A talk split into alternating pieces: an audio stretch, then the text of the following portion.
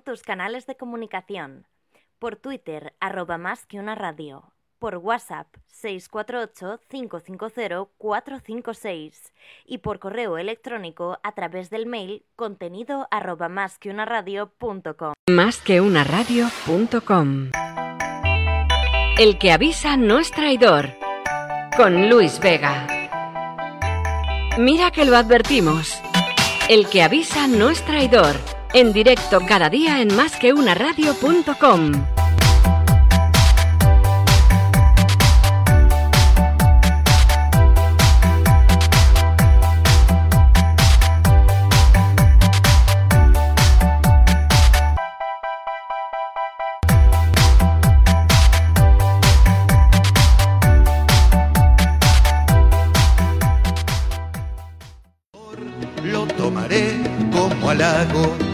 y te beberé de un trago. El que avisa no es traidor. El que avisa no es traidor. Te voy a beber de un trago.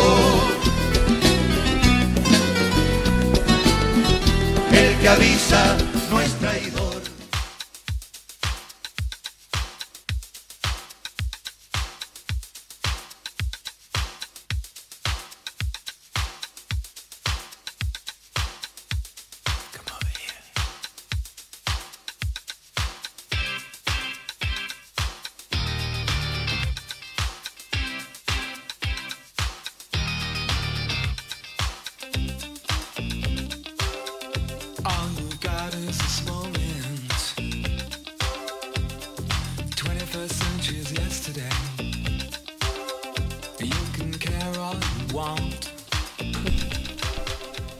Buenos días, ¿qué tal estamos? Espero que todos estéis muy bien. Hoy es día 10 de octubre del 2019, un día un poco raruno, ¿no? Por la mañana amanecido aquí en Madrid un poco nubladete, por lo menos en la zona donde yo vivo. Luego ya he venido a Madrid y bueno, un poquito mejor, pero no, no, no es un día de estos soleados que suba el ánimo precisamente. ¿Qué tal, Conchi? ¿Cómo estás? Pues muy bien. Buenos días, Luis. ¿Qué tal? Buenos días. Hoy vienes dispuesto a hablar un poco más alto y al micrófono. Mucho más alto y al Así me micrófono. Sí, señora. Lo primero, un saludito, como no, a, a Cristina Burgos, eh, que nos ha mandado un mensaje diciendo que vaya mierda de canción que tenemos de sintonía. Así que nada, desde aquí un fuerte abrazo. A lo mejor tienes razón, A ¿eh? ver, si, a ver si te relajas un poco. Y bueno, esto, esta canción tiene una historia, ¿eh? tiene una historia que la contaremos un día, no es casualidad, ni la tenemos aquí porque sí, sino viene de, de una larguísima historia de drogas, alcohol, sexo y rock and roll. Pero ya, ya la comentaremos en su momento. Eh, bueno, antes de seguir, comentar que ayer tuvimos eh, reunión del Consejo de Administración de esta Santa Compañía y entre todos los temas y puntos del día que se trataron, que se trataron varios y muy importantes, eh, uno fue fundamental y estuvimos aquí pues hasta las 4 de la madrugada, ¿verdad? Más o menos. Con, con fuertes discusiones y hemos llegado a varias decisiones que además van a afectar a la gente que nos escucha, sin duda, sin duda. Empezamos a enumerar las decisiones que se tomaron en el Consejo de Administración. Empieza. Bueno, en primer lugar, eh, a partir de ahora no se va a llamar Spotify. Conchi Burgos ha decidido que se llama Spotify. Spotify. Según ella, es eh, la plataforma se llama Spotify. Entonces, pues nada. Es que está Ayer sordo, estuve- ¿sabes? Está sordo, entonces escucha lo que quiere. Ayer estuve como loco buscando por internet, digo, ¿cuál será la plataforma Spotify que lo está petando? Ay, Y mío. luego nada, nos enteramos que era Spotify. Pero bueno, un fallo simplemente de un lapsus, ¿verdad? Lapsus De tu oído. El Spotify. Eh, bueno, pero esto entra muy a juego con, con los megapips, ¿verdad? Nosotros emitimos a, a muchos megapips por segundo, de, como dice Pedro Sánchez, que es nuestro presidente del gobierno, y yo creo que nos tenemos que ir... Ah, digo, ¿qué estás haciendo? Vale, estás poniendo una, una canción de fondo. Lo primero que tenemos que decir es, bueno, vamos a lo del Consejo de Administración, las cosas importantes. Hemos decidido de forma unilateral que no vamos a volver a trabajar en iBox. Sí, Se acabó. se acabó a partir de ya. No me gusta. ayer. No me gusta. Si queréis iBox que sigamos con vosotros, un pastón. Vamos a cobrar cuánto? No lo sé, tenemos que ver. Lo tenemos que ver, lo tenemos que ver. Antes de dar una cifra, a ver si nos vamos a quedar cortos como siempre. Hay que. No, no, no vamos a trabajar en iBox. No podemos estar cuatro horas para subir un programa. Pero lo que sí vamos a hacer es trabajar con Spotify. Spotify va a ser a partir de ahora el centro de operaciones de más que una radio. Todo se va a subir a las, eh, al canal nuestro de Spotify. Pero no tenéis que hacer nada porque está todo en la página web, con lo cual simplemente entráis, pincháis el enlace y os abrirá vuestro Spotify. Y aprovecháis de paso y lo metéis en vuestro playlist que ahí estará estará perfecto. También obviamente vamos a estar en nuestras plataformas habituales como iTunes, vamos a estar en SoundCloud, es decir que si nos escucháis a través del app y queréis escuchar el podcast, no hace falta que hagáis absolutamente nada, simplemente vais al podcast en cuestión, le dais a un triángulo ¿verdad? Es un triángulo, play, ¿no? claro. Básicamente. Sí, pero no, tú, un- una persona que dice Spotify, pues hay que explicarles un triángulo que mira hacia la derecha y le das y se pone en marcha. Tened un poquito de paciencia porque tarda como segundo y medio, dos segundos en empezar. Pero es que hay gente tan ansiosa. Ahora ha empezado, digo, pero si tarda dos segundos, sea, tu vida va a toda velocidad. Vamos al tema una vez dicho esto, y espero que la gente de iVox no se enfade conmigo, pero es verdad que llevamos como dos o tres semanas para que nos solucionen una incidencia, y mira, ya estoy hasta las narices. Entonces, eh, lo sentimos, chicos, nos vamos. Y otra cosa, eh, redes sociales, vamos a recordar a la gente dónde nos pueden seguir. Pues estamos en Twitter en arroba más que una radio, en Instagram en arroba más que una radio y en LinkedIn en más que una radio. Vale, ¿dónde nos van a escuchar? En la web, en más que una radio.com o en nuestras apps. nuestras apps que podéis descargar los que no tengáis mucho dinerito pues en Play en Google Play que es para los tiesos y los que tenemos pasta en el Apple Store en iOS que ahí- en Google Play. Google Play pero bueno hemos hecho una aplicación que es brutal en las dos eh, tiendas ¿eh? o sea funciona hasta en los Huawei espectacular una cosa que de locos Recordad que este programa se emite en diario todos los días 10.37 de la mañana, de lunes a jueves, y mañana hacemos eh, un extra. Mañana tenemos eh, el que avisa nuestro traidor, versión viernes. No me gusta trabajar los viernes, ya lo digo desde ahora, pero mañana vamos a tener un enfrentamiento futbolístico aquí, eh, más que una radio, entre October y el Athletic Club de Bilbao. Sí. Vamos a entrevistar al director de desarrollo de negocio del Atleti de Bilbao, que la verdad que, oye, ojo, no es cualquier Sí, cosa, no es ¿eh? poco. Uno de los tres equipos que ha permanecido en primera división durante toda la historia, no como el Atlético de Madrid. ¿Sabes cuáles son los otros dos? El Real Madrid y el Fútbol Club Barcelona. Muy bien. Recordamos que hoy queda un día menos para que el Real Madrid gane su enésima Copa de Europa. Eh, a ver, Laura González desde aquí un saludito que me está fundiendo a WhatsApps. Ahora, ahora la, la leo. Algo hemos hecho mal, seguro. Pero si manda un WhatsApp hasta ahora Laura es que algo, en algo hemos metido la pata. Seguro que va a mandado a contestar ti, ¿no? del iVox. Seguro, seguro, seguro. Y todavía no lo he leído. Eh, recuérdanos qué programa vamos a tener hoy, anda. Pues ahora en unos minutos vamos a hablar con Constanza García, que ya está aquí con nosotros en el estudio de su sección de comunicación no verbal, que me cuentas, Boni. A continuación vendrá Pablo Santa Eufemia, después hablaremos por teléfono con Susana González, a continuación con Ana Calderón Jiménez y para cerrar tendremos la sección de coaching de Ángela Rueda. Ángela Rueda, y la verdad que lo, lo tenemos bastante Tenemos apretado, ¿eh? complicado hoy, lo sí. tenemos apretado. Pero de todas formas, soy Constanza, la vamos a dar vía libre, que hable lo que quiera, y el resto que tendrá que esperar. ¿Te parece bien? O que espere luego seguros y finanzas, como todos los jueves, ¿no? Ay, pobre hombre, no, pobre, pobre más. Hoy tenemos a AXA desde Dubai sí. Así que no, no podemos retrasarnos, ni mucho menos. Eh, ya estoy leyendo lo que me comenta Laura. Dice, esto es lo que quieres que escuche Spotify. Claro, es que también vamos a, a poner en contexto a la gente para que sepa utilizar nuestras aplicaciones. Eh, le he dicho, oye, ¿hoy vas a escucharnos por la mañana? Me dice, no, que tengo que ir a pasear. Y digo, a ver, cuéntame la incompatibilidad entre pasear y escuchar la radio. Y dice, bueno, pues a las diez y media me sentaré en un banco. Creo que Laura no sabe que puedes andar y escuchar la radio a la vez. Creo que tiene ese pequeño problema, pero no lo vamos a tampoco a machacar a la pobre porque va a dar a luz ya la semana que viene. Que siempre dice me lo van a adelantar, me lo van a adelantar, pero lleva tres semanas con el bicho dentro. Bueno, ya saldrá cuando quiera. Bueno, nosotros desde El aquí pequeño. vamos a estar muy muy atentos. Recordamos que por la tarde hay redifusión del programa A las siete y media, de siete y media a nueve y media. y cuenta lo que es súper curioso. Que es súper curioso, pues que si tarda dos horas por la mañana, tarda dos horas por la tarde. Efectivamente, tarda lo mismo. lo mismo por la mañana que por la tarde. ¿Qué te parece?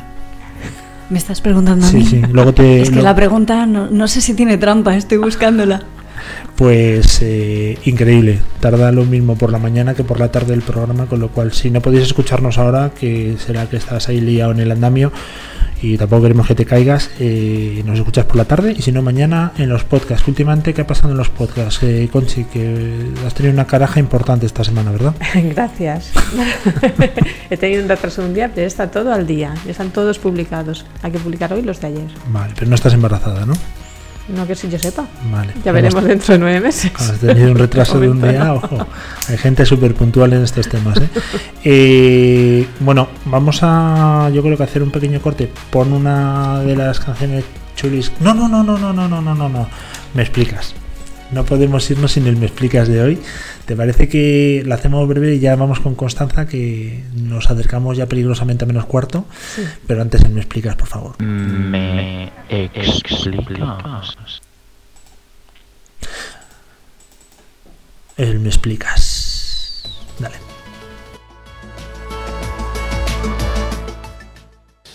Un gobierno para una España que lidere la era digital y la revolución tecnológica.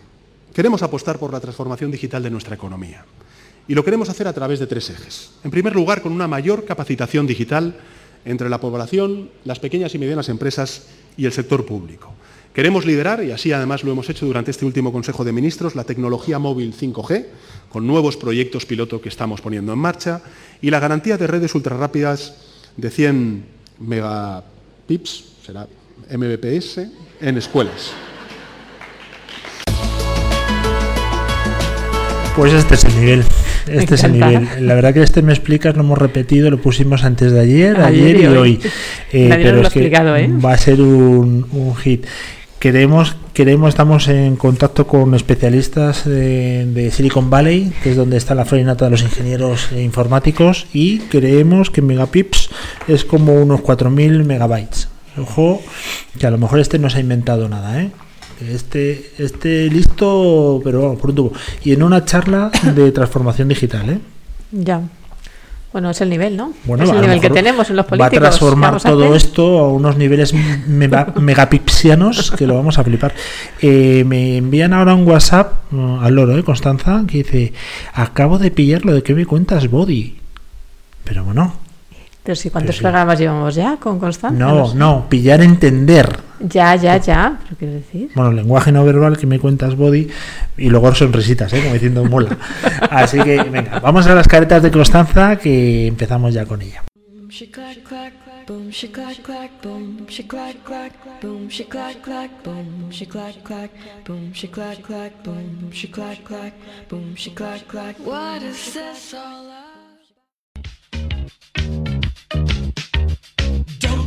¿Qué me cuentas, Buddy? ¿Qué me cuentas, Buddy? Las claves silenciosas de la comunicación no verbal.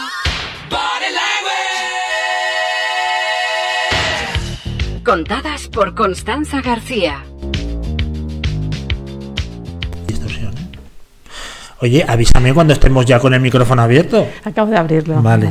Eh, menos mal que no he soltado ninguna de mis barbaridades habituales.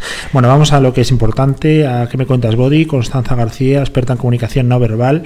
Eh, lo primero, yo creo que a tus fans eh, explicarles, por favor, el por qué has llamado así a tu sección, porque parece que están un poco perdidos.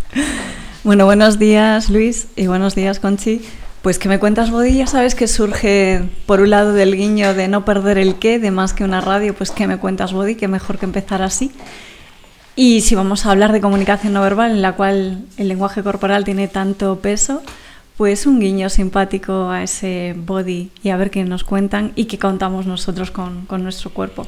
Con lo cual me alegra saber que vamos conectando a gente que no nos escucharon en programas primeros en los que lo contamos, pero vamos enganchando nuevos interesados en saber cómo Bueno, potenciar hombre, esto, ¿no? Constanza, para eso tenemos una radio que va a tope de megapips. Aquí sabes que vamos a llegamos hasta Nueva Zelanda si hace falta. La semana pasada estuvimos hablando de de, ¿de qué estuvimos hablando, Constanza? Estuvimos hablando de la postura, De la postura. de la importancia de la posición corporal. Y hoy vamos a hablar de... Hoy vamos a hablar de la apariencia. De todas formas, perdona que te interrumpa un segundo porque he visto que se ha puesto Concha a encender luces como una loca. ¿Eso quiere decir que vamos a estar también en directo en Twitter? Sí, estoy conectándolo. Vale, pues estamos también en directo en Twitter. Que nos quiera ver, arroba más que una radio, nos podéis ver, podéis ver a Constanza. Perdona, ¿eh, Constanza? Pues me preguntabas que, de qué hablábamos hoy y hoy vamos a apostar por la apariencia, que es otra de las áreas de la comunicación no verbal. Y bueno, entendemos por apariencia, pues es el aspecto eh, externo de una persona, también de cosas. Ya sabéis que las marcas también tienen su apariencia. Y lo importante de aquí es ver, eh, es cómo nos ven y cómo nos perciben los, los demás a través de esa apariencia. ¿no? Es importante como canal de comunicación no verbal, y creo que no todo el mundo es consciente de ello, para empezar, porque ofrece mucha información y también se obtiene mucha información de este canal. A partir de la imagen de una persona, pues nos podemos hacer una idea de cuál es su identidad, eh, sus valores, los estados de ánimo, sus actitudes, su edad, su sexualidad. Em, pero es cierto que no hay muchos estudios hasta ahora, desde el punto de vista científico, pues que hagan de todo esto pues una ciencia sí hay mucha industria, ya lo sabemos, ¿no? Pero una, una ciencia, y, pero va avanzando. Y yo creo que es importante que no nos privemos de, de, esta área porque es un canal completo de comunicación. Eso es importante que lo tengamos muy presente.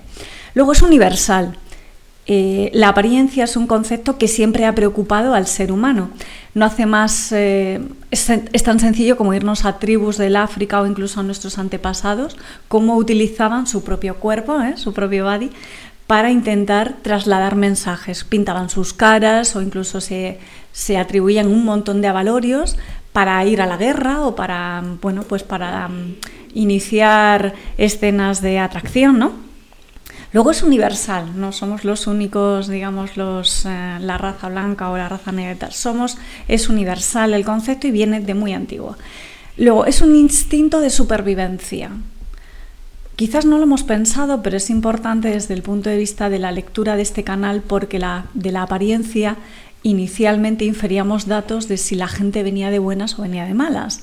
En función de cómo viniera, pues no solo por su cara o su expresión corporal, también nos decía mucho cómo venían vestidos, ¿no? Pues lógicamente si blandían armas ya sabíamos que en son de paz no venían, pero también pues si venían pintados o...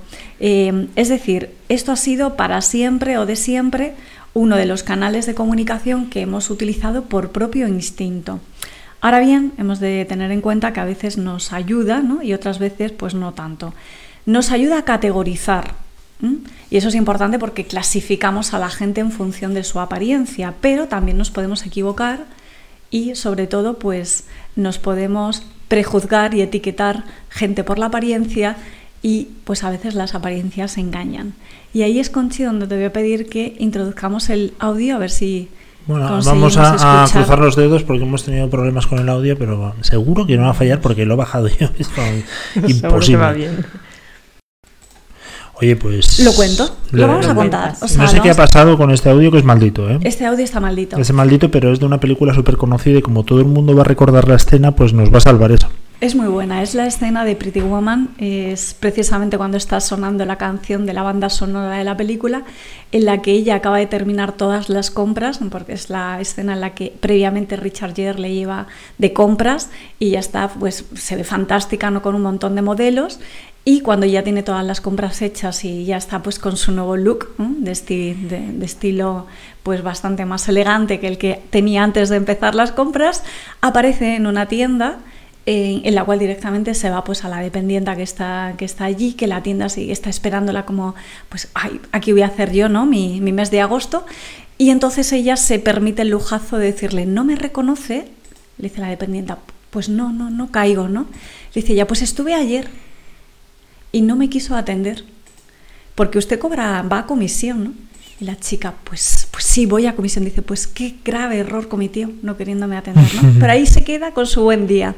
Y se permitió el lujo de pues ir a restregarle que por la apariencia que tuvo el día anterior no la, quiso ate- no la quiso atender y en cambio pues hoy ya estaba todo dispuesto a atenderla y hoy era ella la que no quería que la atendiese. ¿no? Entonces bueno, pues a veces las apariencias engañan y en este caso pues la mujer perdió pues una oportunidad de ganarse una estupendísima comisión. bueno, si alguien tiene la oportunidad de ver la película pues juega muchísimo con las apariencias y con esos prejuicios. ¿no? De- Bueno, si alguien tiene la oportunidad, Constanza, y te tengo que interrumpir, de verla, la es lo que te voy a decir. que reverla, si alguien quiere verla por decimonovena vez, tiene la oportunidad. Yo creo que la hemos visto todos cuatro mil veces. Pero yo creo que esta escena la vamos a ver ahora de manera Sí. diferente. Sí, es cuando analizas seguro. las cosas, cuando te das cuenta que... Bueno, es verdad que, que precisamente la apariencia habla de nosotros más allá de que no digamos nada, ¿no? Y algunas personas pues se preocupan mucho de la apariencia que, que- que tienen, ¿no? Y otras pues se cuidan muy poquito. Pero lo importante de esto es que somos pocos y todavía estamos aprendiendo a entender qué mensaje estamos trasladando con la apariencia que estamos proyectando. Porque lo recibimos y lo emitimos, pero pocos nos paramos a analizar exactamente si existe coherencia entre lo que estamos trasladando a través de la apariencia y lo que nosotros conseguimos. Y en cambio es muy inmediato. Si somos capaces de alinear nuestra apariencia con nuestro mensaje, pues conseguimos el objetivo más, más antes, ¿no? Si no, tenemos que tirar de otros recursos. Esto pasa a veces pues en las entrevistas de trabajo.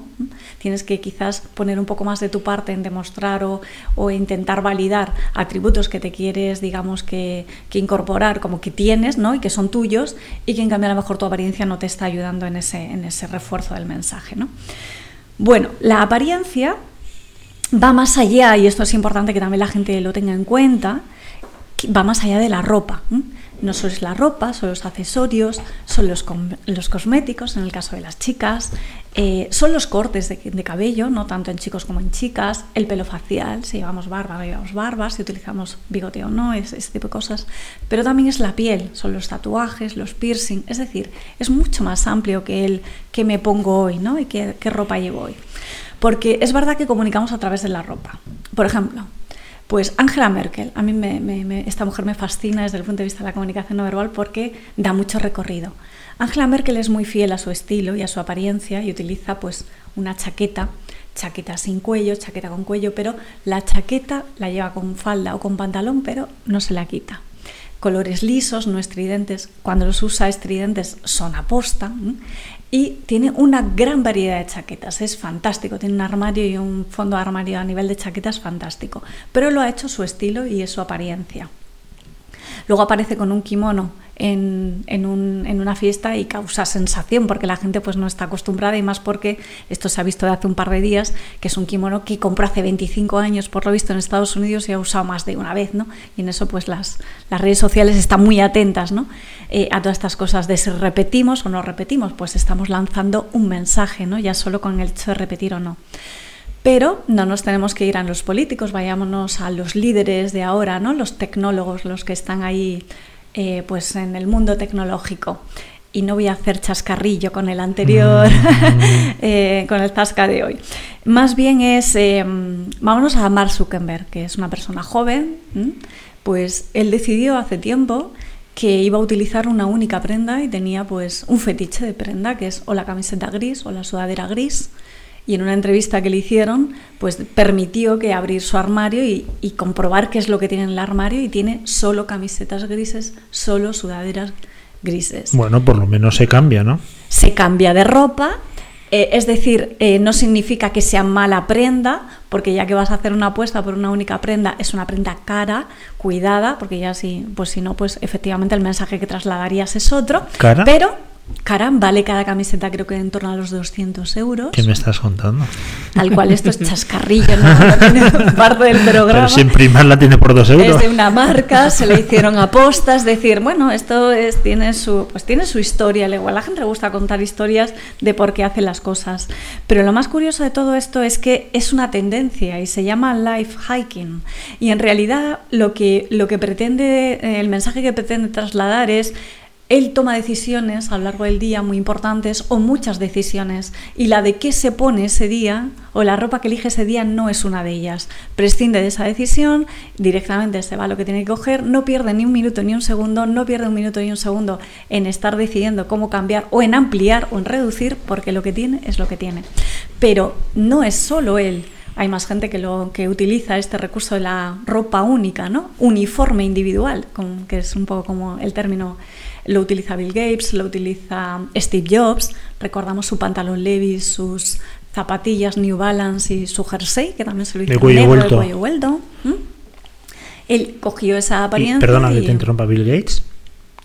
Pues es más de traje de chaqueta. Quiero decir, hay algunos que cogen prendas como trajes grises o trajes oscuros. Gandhi utilizó, utilizaba las tres prendas, iba siempre de blanco, ¿no? Bueno, O sea, Andy lleva una sábana, ¿no? bueno, Directamente. pues una sábana, eso tiene su nombre, se llama la el doti.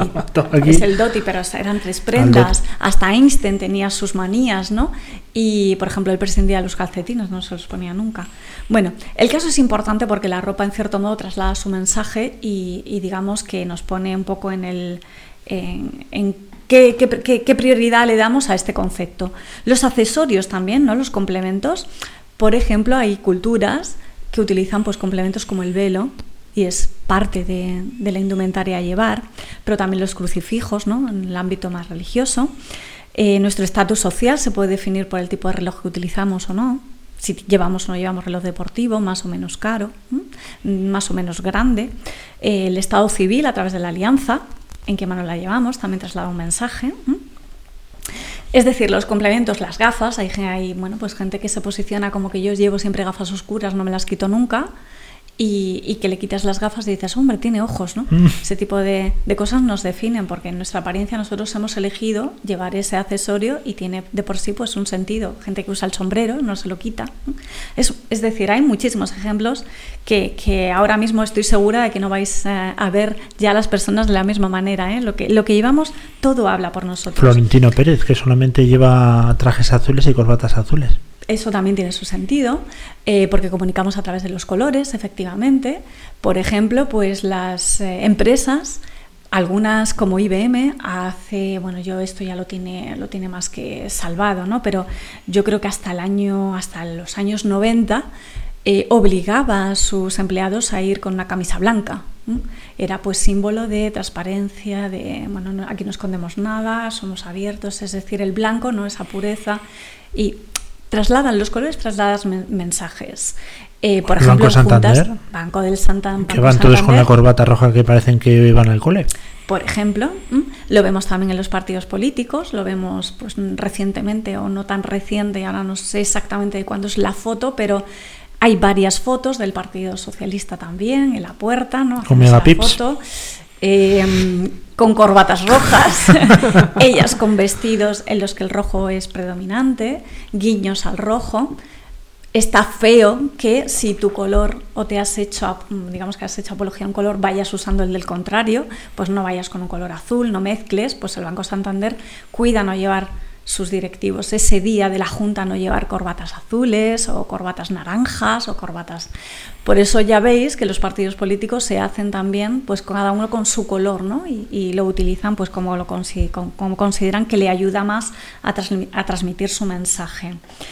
Eh, el negro, el negro es un color que en muchos sitios pues dice pues luto, ¿no? Y en otros pues pues tiene otros significados no tan pues tan tristes, pero también lo utilizamos para la seducción. De negro, pues vamos, siempre es un color elegante, ¿no? Luego tiene el yin y el yang. El tema de los colores también nos ayudan a comunicar muchísimo. Pero como os decía al principio, también comunicamos con nuestra propia piel. Es decir, sin nada, pues también comunicamos. A veces reivindicamos a base, a base de no llevar nada y mostramos nuestra piel directamente, lo cual pues en muchos casos nos produce rechazo, pero es una forma de expresión.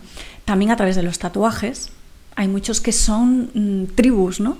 Identifican pues que pertenezco a este colectivo y lo llevo pues porque me identifica con mi amigo, mi amiga y los que son de los míos. Yo pertenezco a este clan, nosotros somos los que llevamos esto y los demás no. Entonces nos marcan y nos diferencian. Sobre esto sí que se está trabajando a nivel científico sobre el estudio de los tatuajes. Y si tengo el estudio finalizado, porque lo están haciendo compañeros con- conocidos míos, lo compartiré en próximos programas para ver cómo da de sí esto de, de los tatuajes. ¿no? En realidad, eh, pues es muy, es muy amplio, ¿eh? como veis, va más allá de, de cómo nos vestimos y lo importante de todo ello es, insisto, lo que decíamos al principio y decimos a lo largo de los programas que venimos trasladando hasta ahora, el mensaje el mensaje que queremos dar con, con, con lo que utiliza y cómo lo utilizamos, ¿no? Con, para nosotros en individual, porque lógicamente hay un concepto de autoestima importante detrás de nuestra apariencia, lo que llevamos y lo que proyectamos también depende de cómo nos sentimos y cómo nos vemos, es importante. También en la interacción con los demás, para no ofender o todo lo contrario, para agradar, para impactar o para pasar desapercibidos, ¿no? Y todo ello contextualizado en donde estamos, porque la cultura pues también es un factor en el cual pues no lo podemos ni miar ni, ni opiar, ¿no? Pues igual que hay pues culturas que se han hecho pues algunas prendas, sabemos solo por verlas de dónde vienen, ¿no? Pues la gente que las utiliza y las usa para ellos tiene mucho mensaje, mucho significado y no podemos trivializarlo. A veces las fiestas de disfraces nos permiten precisamente mm. pues llevar la ropa que llevan otros o utilizar las prendas que tienen otros que no utilizaríamos en nuestro día a día porque no va con nuestro mensaje pero cuando aprovechamos una, una, una, fiesta de disfraces, nos ponemos en la piel de otro y trasladamos pues otro tipo de mensajes y se nos va un poco pues la creatividad, ¿no? Y salimos un poco de nuestra esfera de confort.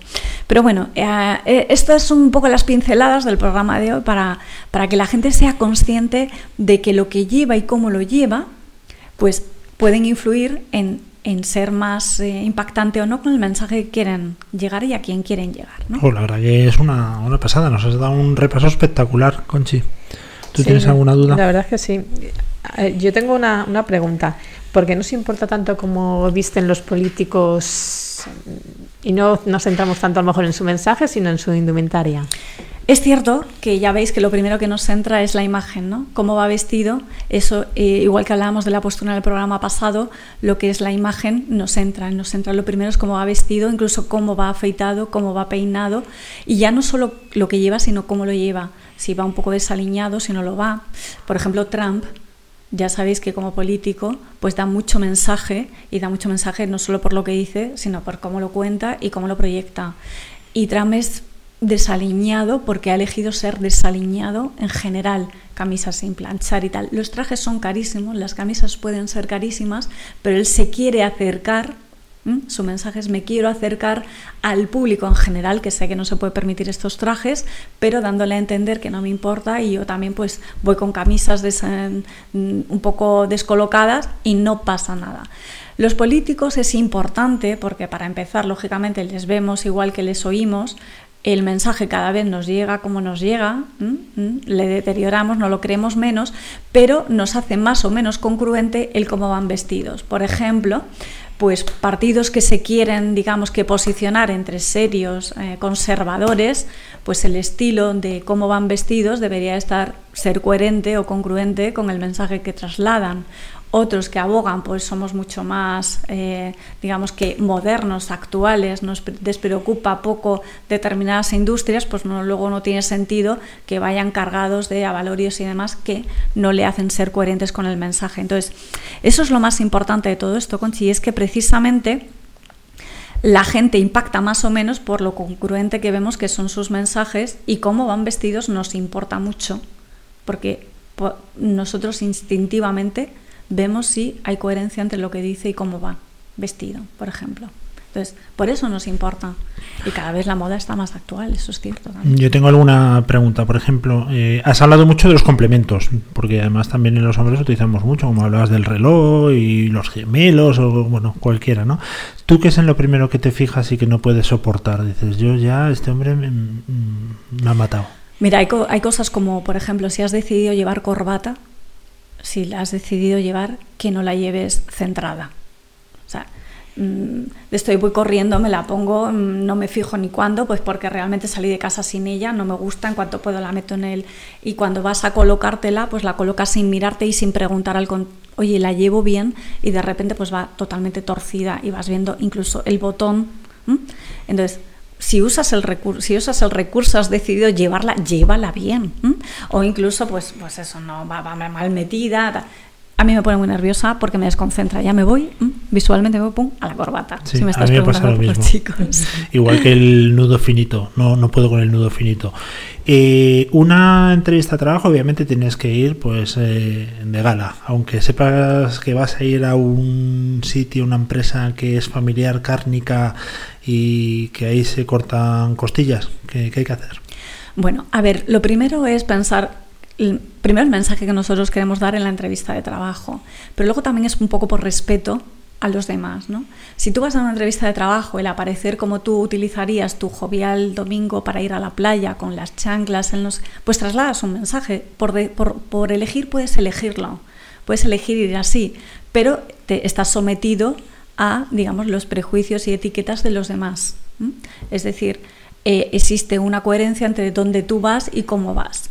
Una entrevista de trabajo, para empezar, pues exige pues eso, respeto por ti mismo y por los demás. Entonces, tu mensaje tiene que ser acorde con alguien que no te conoce y que tienes que darle la oportunidad de que quiera conocerte y no te prejuzgue por una primera impresión. Entonces, tiene que ser coherente con eso y aparte con coherente con los mensajes que tú quieras decir. Yo soy una persona que viene puntual a trabajar, que no te va a fallar ningún día, que mm, soy súper alegre, que soy, digamos que muy mm, ordenado en cuanto a la planificación, soy ejecutor. soy- si, si te están preguntando por esas cuestiones, pues tienes que dar una imagen y proyectar una imagen igualmente coherente con eso, ¿no? Eh, y eso incluye cómo vas vestido, pero cómo vas peinado. Y, y no apareces con unas gafas de sol que no te está viendo la vista, no te está, hay gente que no se quitan las gafas de sol en las entrevistas, ¿no? El ¿Tú has vivido eso? O las gorras, ¿no? ¿Has vivido alguien que no se quita las Sí, gafas de que sol? se lo tienes casi que decir.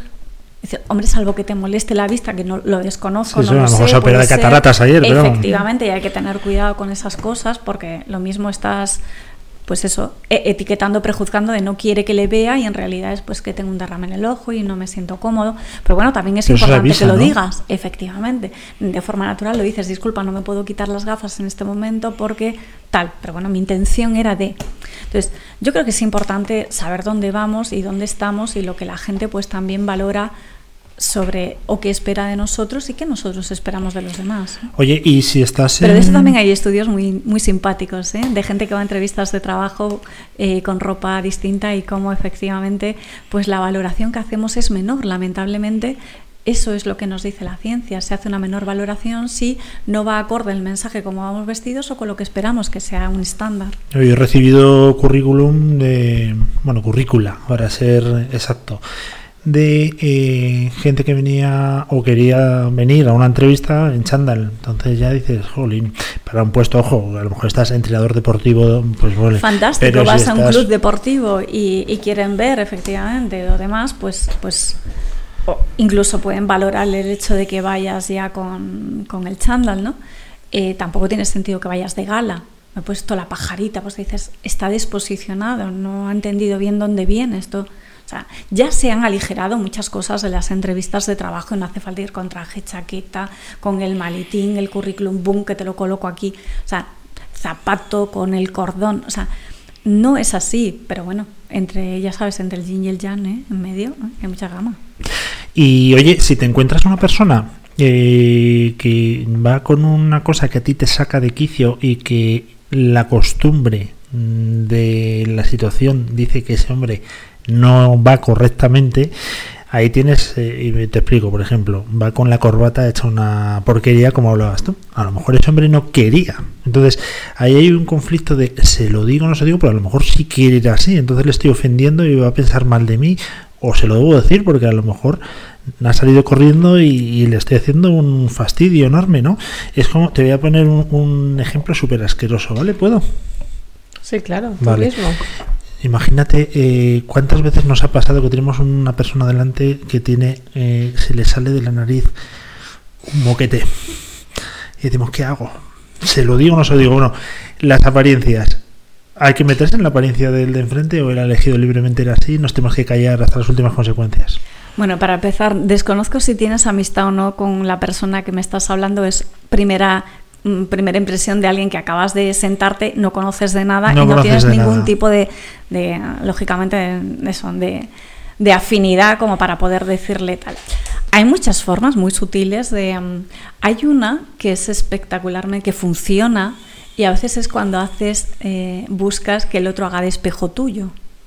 En ocasiones tú mismo coges una servilleta, te pones así un poco la mano en la nariz, funciona el contrario, actúa por formato espejo o incluso su mente le dice, puedes hacer la misma comprobación que está haciendo el que tienes enfrente, ¿no? Entonces, mm, a veces es tan sutil como eso y funciona perfectamente. O sea, y no tienes que meterte en mayores jardines. Ah, ¿no? pues mira, O incluso tocas el cuello aquí, no sé qué, la persona... o sea, eh, el funcionamiento del tema espejo es algo que, mm, si no lo habías probado, puedes empezar a probarlo en este gusta. orden de cosas positivas. ¿eh? No sé yo si te he dado un consejo que lo vas a utilizar malamente. Me están preguntando por aquí eh, a través de WhatsApp, pero claro, no me han desarrollado la pregunta bien. Dice, pregúntale lo de la coleta, pero claro, que me den más datos. No, no, no Espero sé. que, supongo que no me está hablando de Samsung y su, y su fantástica que le da la fuerza y si se la quita considera que no. El pelo recogido no recogido, a veces, a ver, mm, es una elección también, pelo suelto, pelo recogido. Bueno, siempre dicen que en sitios donde vas a estar manipulando alimentos o tienes que tocar cosas el pelo, al fin y al cabo el pelo suelto es riesgo de que se suelten pelos, ¿no? Y si lo llevas recogido, el riesgo es menor, aparte de que despeja más la cara y pues deja pues ver todas las facciones y de cara a la interacción pues facilita. Entonces siempre recomiendan pues el pelo recogido. El pelo recogido es verdad pues que en caso de las mujeres pues no resulta tan quizás tan atractivo que una melena suelta, ¿no? Pero ya no sé si va quien nos está preguntando va por esta línea de si la coleta sí, la coleta no, ni si habla del sector femenino o el masculino. No, la verdad que Tendríamos que desarrollar un poco más. Vamos a, a pedirle por favor que, la próxima vez sea un poquito más explícito. Y, y, bueno, esta ya es la última. Yo que me queda contigo todo el día, ya lo ves. Y ya Lo sabes que yo me 15 quedaba con vosotros. Yo tengo otra, ¿eh? Y No, como no, la tengo mía es súper la buena. penúltima, La vale. mía es súper buena. Oye, eh, la apariencia, eh, por ejemplo, eh, Conchi, por las mañanas, nos mete una... Creo que me va a gustar más la pregunta de Conchi. Seguro, seguro. Venga, voy a dejar a mí también, no, Voy a dejar a- no. no, no, no, Tira, no, tira. Luego, luego voy a cuchillo. Si queda un minuto, voy a cuchillo. Y si no te corta el micro de fuera, sabiéndolo. Eh, ¿La apariencia da solo una primera impresión o ayuda a triunfar? Bueno, influye, influye. Influye en positivo, influye en negativo. Y de eso hay varios estudios eh, sobre el impacto y la influencia que tiene precisamente cómo vamos vestidos, ¿no? Hablaba antes del uniforme, el uniforme individual de la gente que elige ir vestida de la misma manera. Pues hay estudios que determinan que, bueno, este estudio creo que es del año 80 o de los años 80, en los cuales pues eh, hicieron con gente que, mm, que tenía que recibir órdenes y les pusieron al frente eh, gente con uniforme y gente sin uniforme. Pues sin duda el uniforme causaba más impacto y ayudaba a influenciar, ¿no? A los que tenían pues que seguir las instrucciones. Luego, por ejemplo, si tú te mueves en un entorno donde eh, tu triunfo, tu éxito depende precisamente de llevar un uniforme, pues el uniforme es un factor. Las relaciones médico-paciente también se tienen en cuenta, por ejemplo, si llevas bata o no llevas bata, es un factor de impacto e influencia para lo que tú quieres conseguir. Tengamos en cuenta que lo de triunfar o no triunfar es muy relativo. Hablamos de conseguir más bien los objetivos que tú te tienes marcados, ¿no? Y a veces la apariencia te ayuda.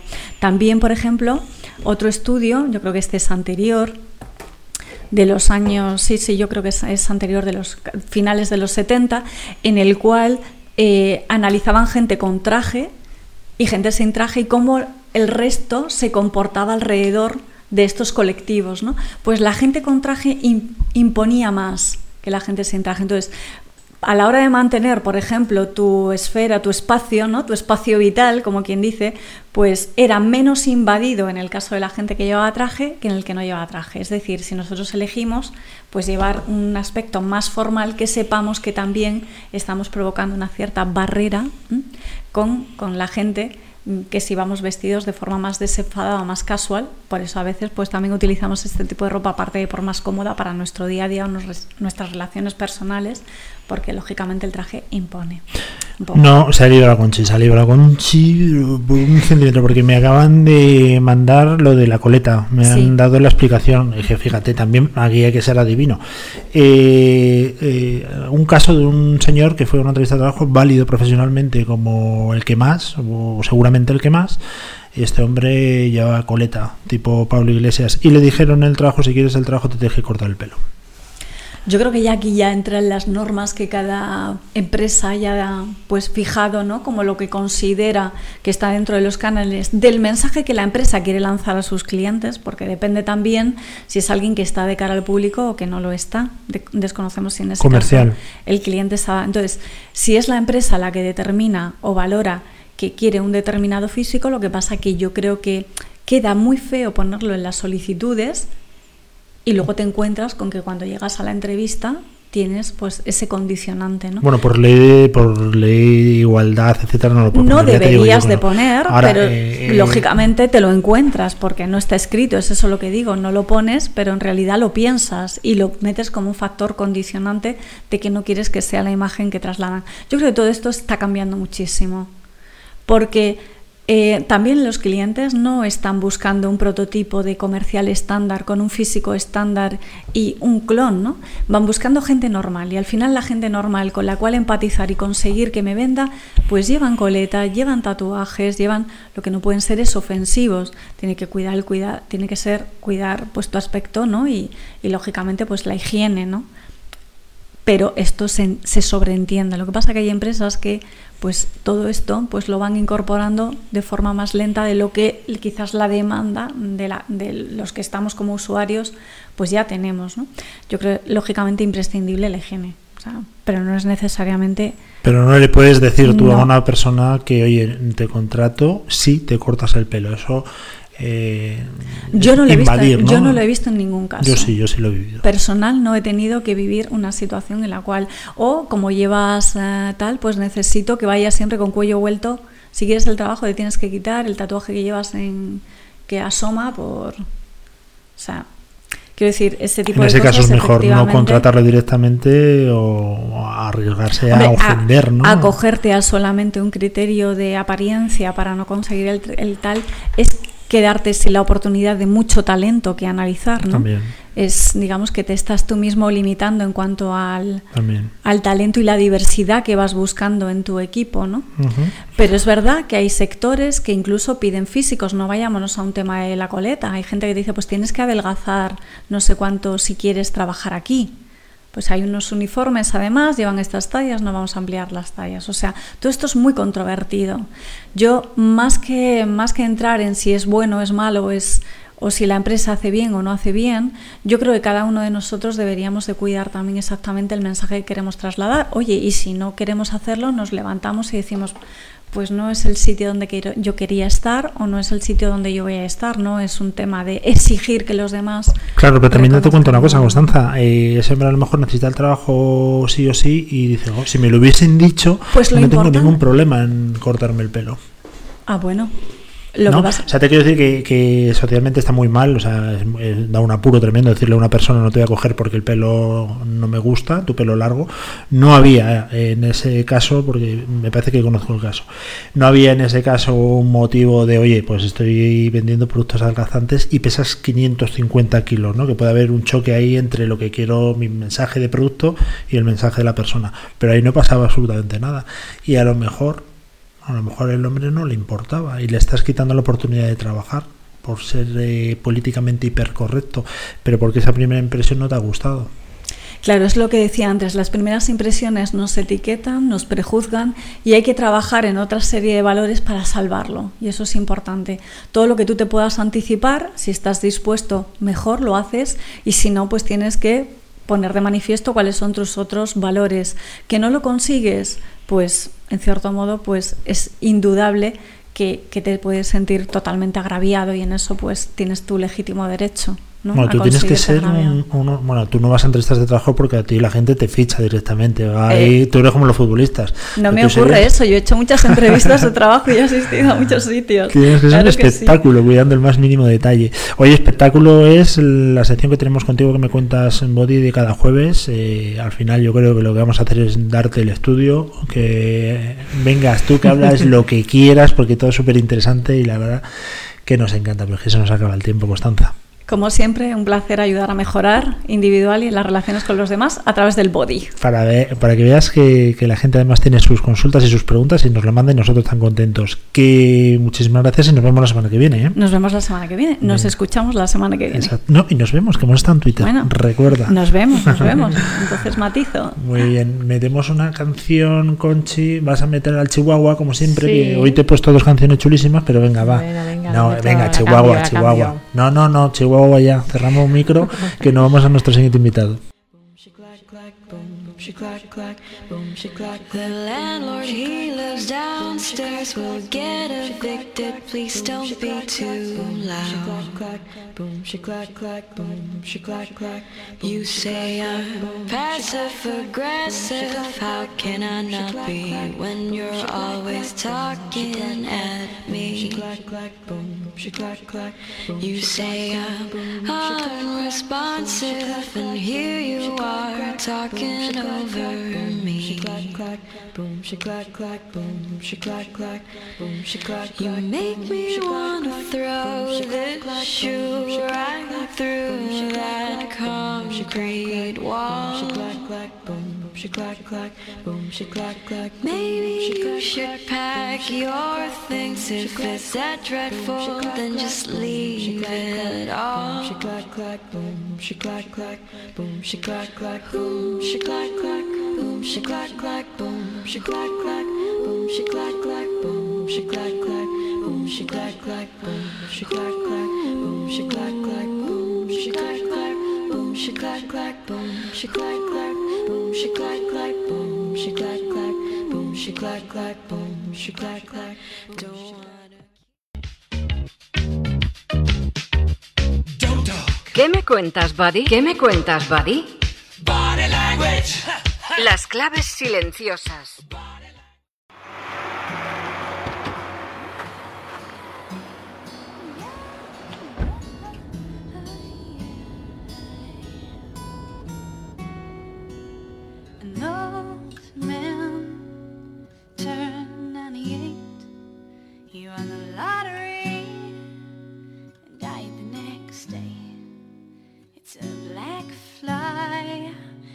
your Chardonnay.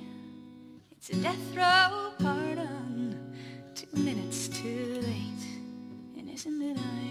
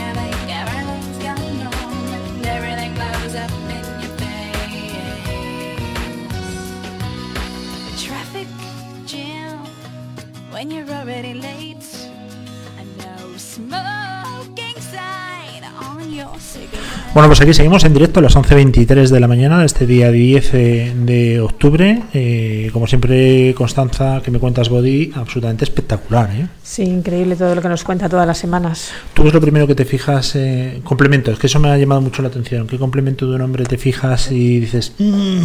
Si te digo que es que casi no me fijo en la apariencia de la gente. Así te O sea, va. Hay, hay gente que tiene gafas y yo no soy capaz de decirlo si tiene gafas o no, o barba, no- serio? No, soy capaz, te lo juro. Bueno, yo, yo la verdad que me fijo mucho antes, en mi antigua época en la que iba con traje, ya, bueno, creo que había dinosaurios, me fijaba mucho en los gemelos y también en la ¿Sí? corbata, sí. Y luego últimamente en los pañuelos, que se han puesto muy de moda. Y, y sí, sí, me fijaba mucho, la verdad. Y- Hombre, yo si salgo muy así, sí, pero si no, en general no me fijo. Y ya con eso me hacía una composición y ya no me cambiabas la. Ya te caía mal Ya alguien me y se caía acabó, mal ¿no? y- y si no te gustaba su, corbata, y fin. Que la primera apariencia. ¿Cómo es? La primera apariencia es la que cuenta, algo así. Sí, ¿no? algo así. O algo así, que no me acuerdo, es. no me acuerdo ahora mismo. Bueno, vamos, ahora tenemos un invitado que es eh, excepcional. Tenemos aquí, yo creo, un coeficiente intelectual que roza el 260. ¿eh? Ojito a quién tenemos hoy en el estudio.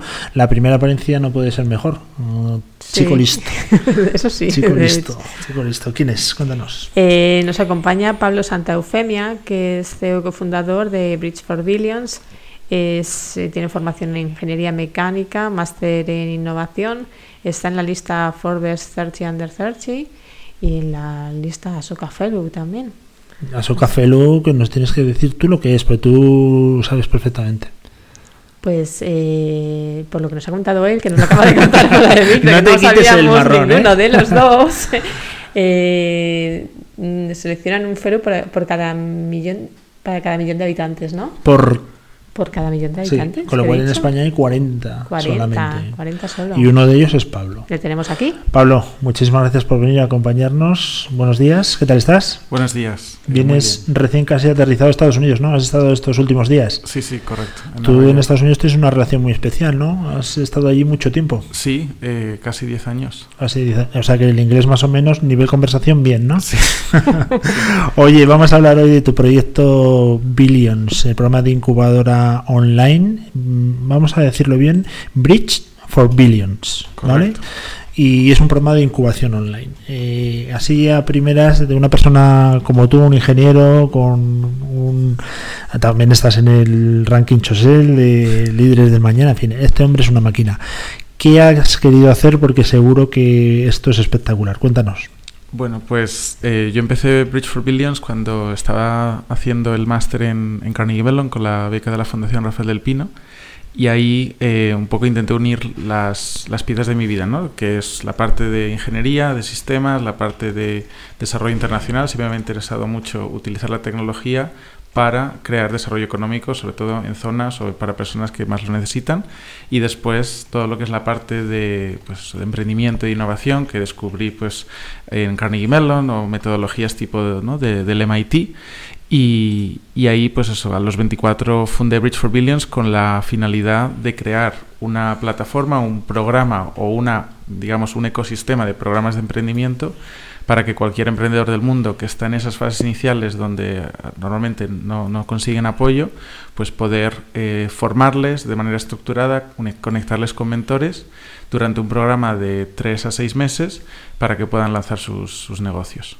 ¿Qué diferencia hay para que la gente que nos escucha, porque aquí sobre todo nos escucha muchísimo emprendedor, muchísima startup, innovación, tecnología, mucho, también mucho inversor, por ejemplo, con un lanzadera, que es una incubadora física de las que se pueden tocar. Claro, bueno, la principal diferencia es que es, que es online, o sea que cualquier emprendedor puede solicitar en cualquier parte del mundo, siempre y cuando tenga acceso a, Internet. Em, y después el proceso de, de Bridge for Billions, lo que es la metodología, eh, todo es lo que se llama ¿no? es eh, aprendizaje, aprendizaje activo. O sea, no son eh, clases donde una persona te dice qué hacer, sino que tú vas trabajando paso a paso a través de la plataforma en tu propio proyecto y ahí es cuando tú ya tienes pues, eso, ejemplos y pues, formación de cómo hacer el- ese paso específico.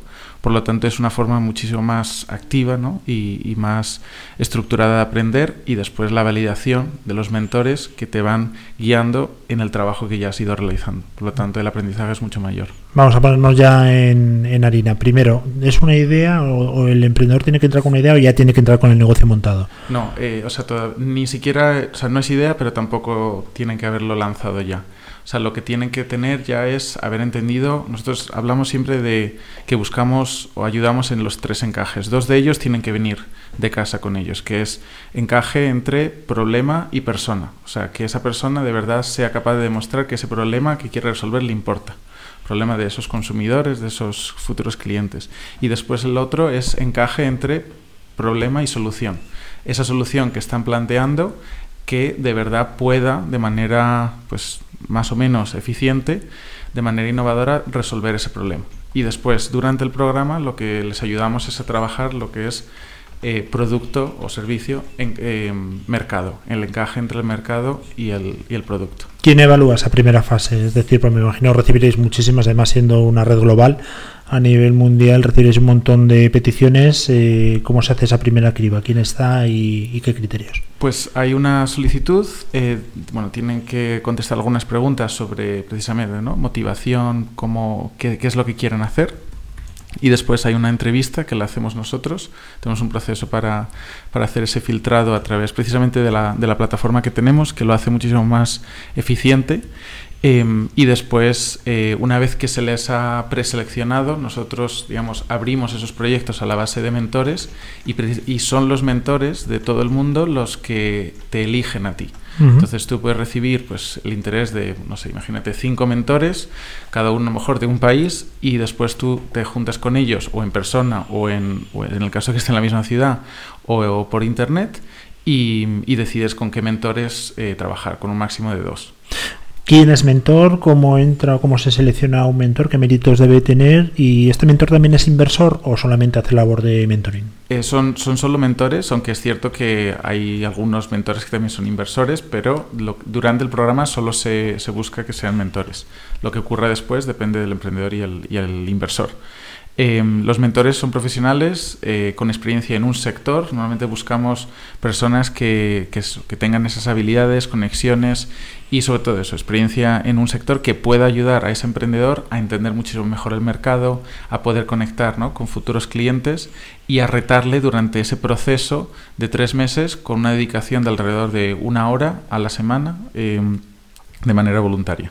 O sea, la razón principal por la que lo hacen es por, por, el planteamiento de nosotros les conectamos con proyectos de, de, su sector que les apasionan y desde casos de la oficina pueden, pueden trabajar de manera muy, muy cómoda y, digamos, adentrarse en proyectos que, de otra manera sería muy difícil. Bueno, recordamos que estamos en directo a las once y media, 31 pasadas del día 10, pero también quería recordar que estamos emitiendo en directo a través de Twitter también, ¿verdad? sí. estamos ya en Twitter. Nos podéis ver en arroba más que una radio, donde quedará ya también colgada la entrevista eh, para siempre. Ojo, lo que dices, que quedará para la posteridad. ¿eh? Eh, vamos a tema, antes de pasar a la plataforma, ¿los proyectos eh, se priman si, por ejemplo, son sociales, ahora que está tan de moda, si son ecológicos, si ayudan en e-health para el desarrollo de, bueno, pues el bienestar en general de, de una comunidad? Em, Sí, y, o sea, en realidad aceptamos emprendedores de todo tipo, siempre que no venga de sectores tóxicos o que podamos ver ¿no? que puedan tener un, impacto negativo. Eh, nosotros siempre hemos visto el emprendimiento como una fuerza de, impacto positiva, pero es cierto que gran, gran número de nuestros emprendedores decide resolver un problema social y usa el emprendimiento como una forma de, hacerlo. Pero tenemos emprendedores desde plataformas de drones hasta emprendedores en Malawi que están creando pues escuelas para, para niños que sus padres ganan menos de dos dólares al día. Pues prácticamente como nosotros, ¿eh, Conchi? Estamos en menos ahora mismo de dos dólares Estamos al en menos, en menos. Sí, sí. a lo mejor nos tenéis que hacer un proyecto para nosotros. Eh, la plataforma digital tiene ocho herramientas de desarrollo de negocio no te digo que me cuentes todas, pero vale, ya he entrado, ya me habéis dado el visto bueno, ya incluso tengo mis mentores, ¿qué me voy a encontrar? Pues eh, precisamente cuando yo estaba en, Carnegie Mellon, yo cogí la metodología de, pues, de Carnegie Mellon, de MIT, eh, que se llama emprendimiento disciplinado donde tú vas haciendo como mini ensayos, o sea, vas validando estas diferentes hipótesis en todos los componentes que se requiere en un negocio, ¿no? desde propuesta de valor, eh, analizar la competición, toda la parte de marketing, modelo de negocio, finanzas, incluso plan de impacto y plan de crecimiento. donde vas analizando pues eso, cuál es tu, tu visión, los indicadores de, impacto o pues eso, las metas, los OKRs, los objetivos y los resultados clave, un poco todo lo que quizá ¿no? a la hora de hablar con un inversor te va a preguntar y vas a tener que saber cómo contestar de manera pues eso, elocuente y sobre todo segura y validada. Eh, casos de éxito, cuéntanos a, algún caso. Pues hay de todo. Tenemos, han pasado ya 900 emprendedores, o sea, me, cuesta recordar todos, ¿no? Pero, por ejemplo, eh, desde los primeros emprendedores, eh, por ejemplo, David de, de Ghana, que, que, le han nombrado eh, a él Forbes 30 Under 30 para, para África, que ayuda a agricultores a que no malvendan sus productos. Eh, Álvaro de Francisco, que está aquí en España, de Murcia, que ha creado una plataforma para eh, conectar pues, eh, perros abandonados con sus futuros dueños y ha conseguido que 22.000 mascotas en España encuentren un, nuevo hogar. o pues Miguel Linera, que ha creado una plataforma SaaS para eh, conectar o a facilitar a través de, de blockchain la venta de inmuebles. Eh, o sea, en realidad tenemos emprendedores de todo tipo, de todos los sectores, de 59 países a día de hoy. Y, pero eso sí, lo que tienen todos en común es quieren resolver un problema que les atañe a ellos y que, o a gente de su alrededor y, eh, y además todos están en esa fase inicial, en es, nosotros decimos, ¿no? en ese río que, que necesitas cruzar para de verdad empezar la escalada. Uh -huh. eh, bridgeforbillions.org eh, puente para millonarios como lo traduces tú que eres el americano. No en realidad o sea billions viene de oportunidades de, de negocio o sea hay, mira que te lo dije.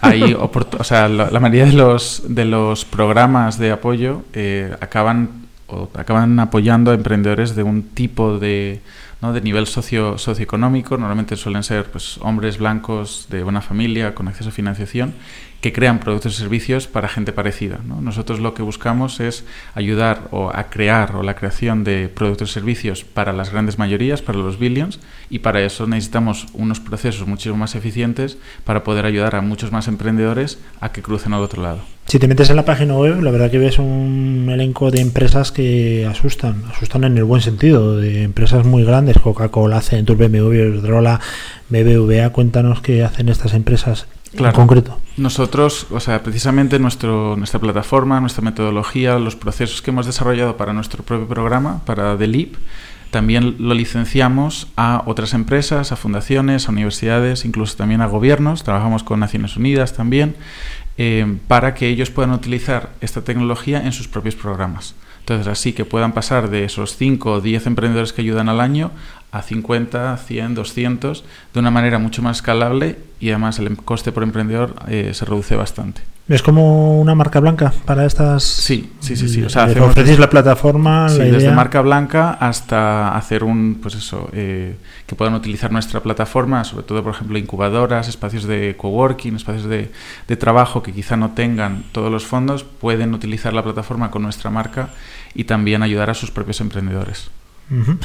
Eh, ve por aquí premios. No es la finalidad, me imagino, pero hay un apartado que pone un premio. Cuéntanos. Sí, eh, bueno, el, la plataforma, el programa de The Leap, eh, hay un premio, a día de hoy son 5.000 dólares para el mejor emprendedor de, de los últimos, eh, digamos, de las últimas clases. Pensar que The Leap tiene un programa cada mes.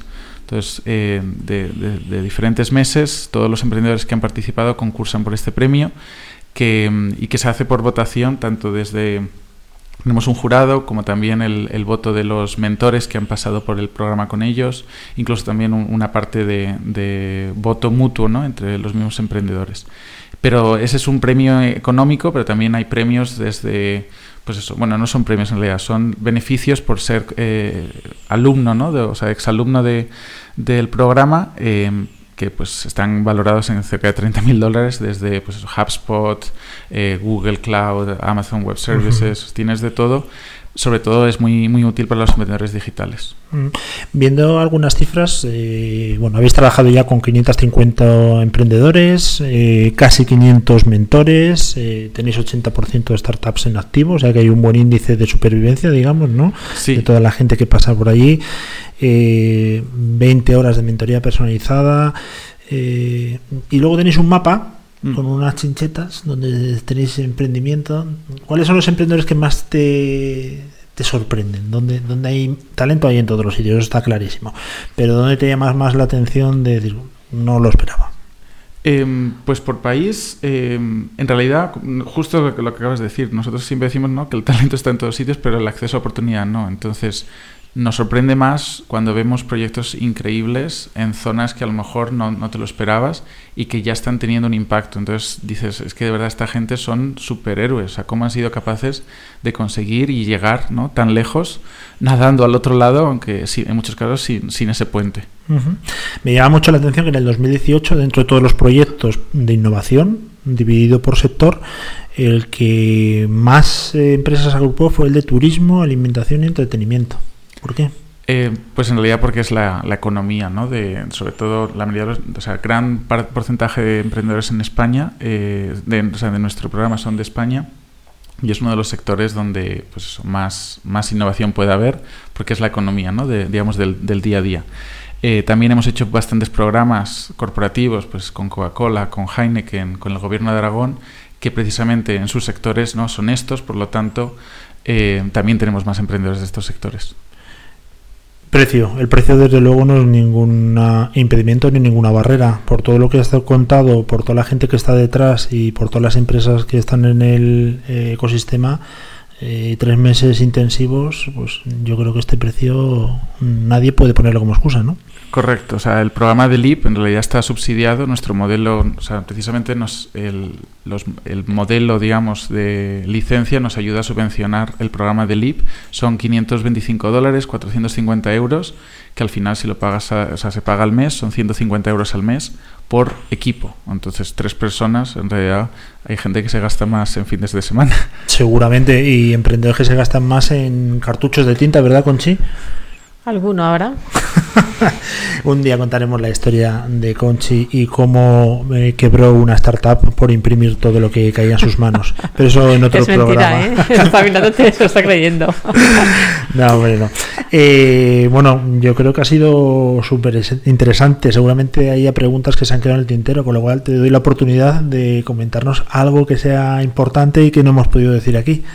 Pues la última cosa que quería comentar es que justo ahora, hace unos meses, lanzamos nuestra red global de, inversores. Entonces, cualquier business angel, pues family office o ¿no? cualquier inversor particular que le pueda interesar proyectos de nuestra red, eh, que contacte con nosotros porque justo ahora mismo estamos creciendo la, la, red ahora mismo. Perfecto, nosotros lo vamos a poner en las redes sociales, de hecho ya en Twitter me imagino que has citado sí. a, a, Pablo o a Pablo el proyecto y, a Familiar, sí. y, y, ahí directamente podéis poneros en contacto con ellos, que ha sido un auténtico placer. Pablo Santa Eufemia, CEO y cofundador de Bridge for Billions.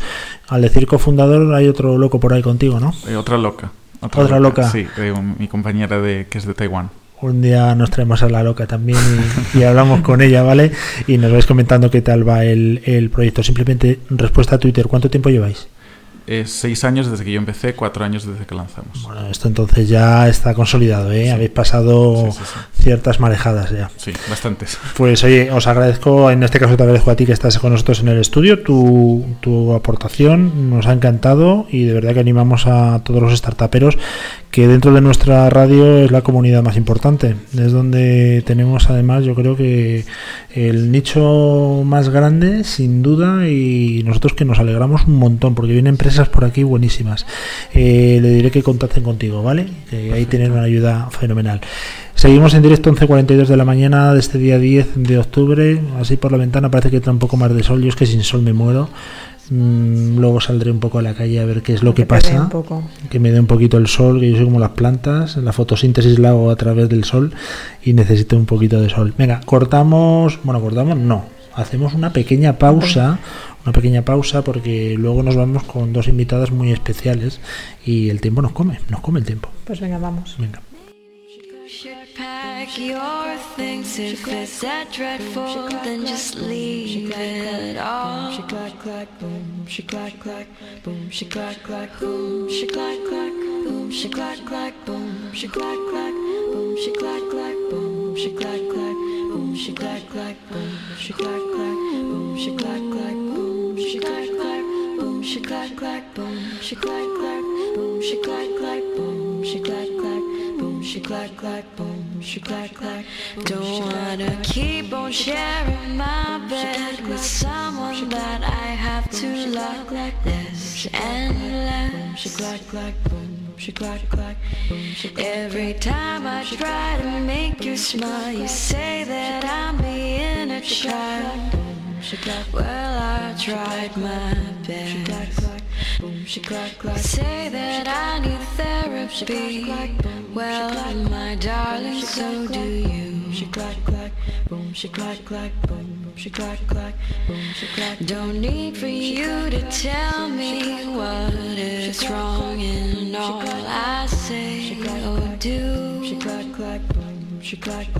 boom, she clack clack. Please don't try to throw this shoe right through that concrete wall. She clack clack, boom, she clack clack, boom, she clack clack. Maybe you should pack your things if it's that dreadful, then just leave it all. She clack clack, boom, she clack clack, boom, she clack clack, boom, she clack clack, boom, she clack clack, boom, she clack clack,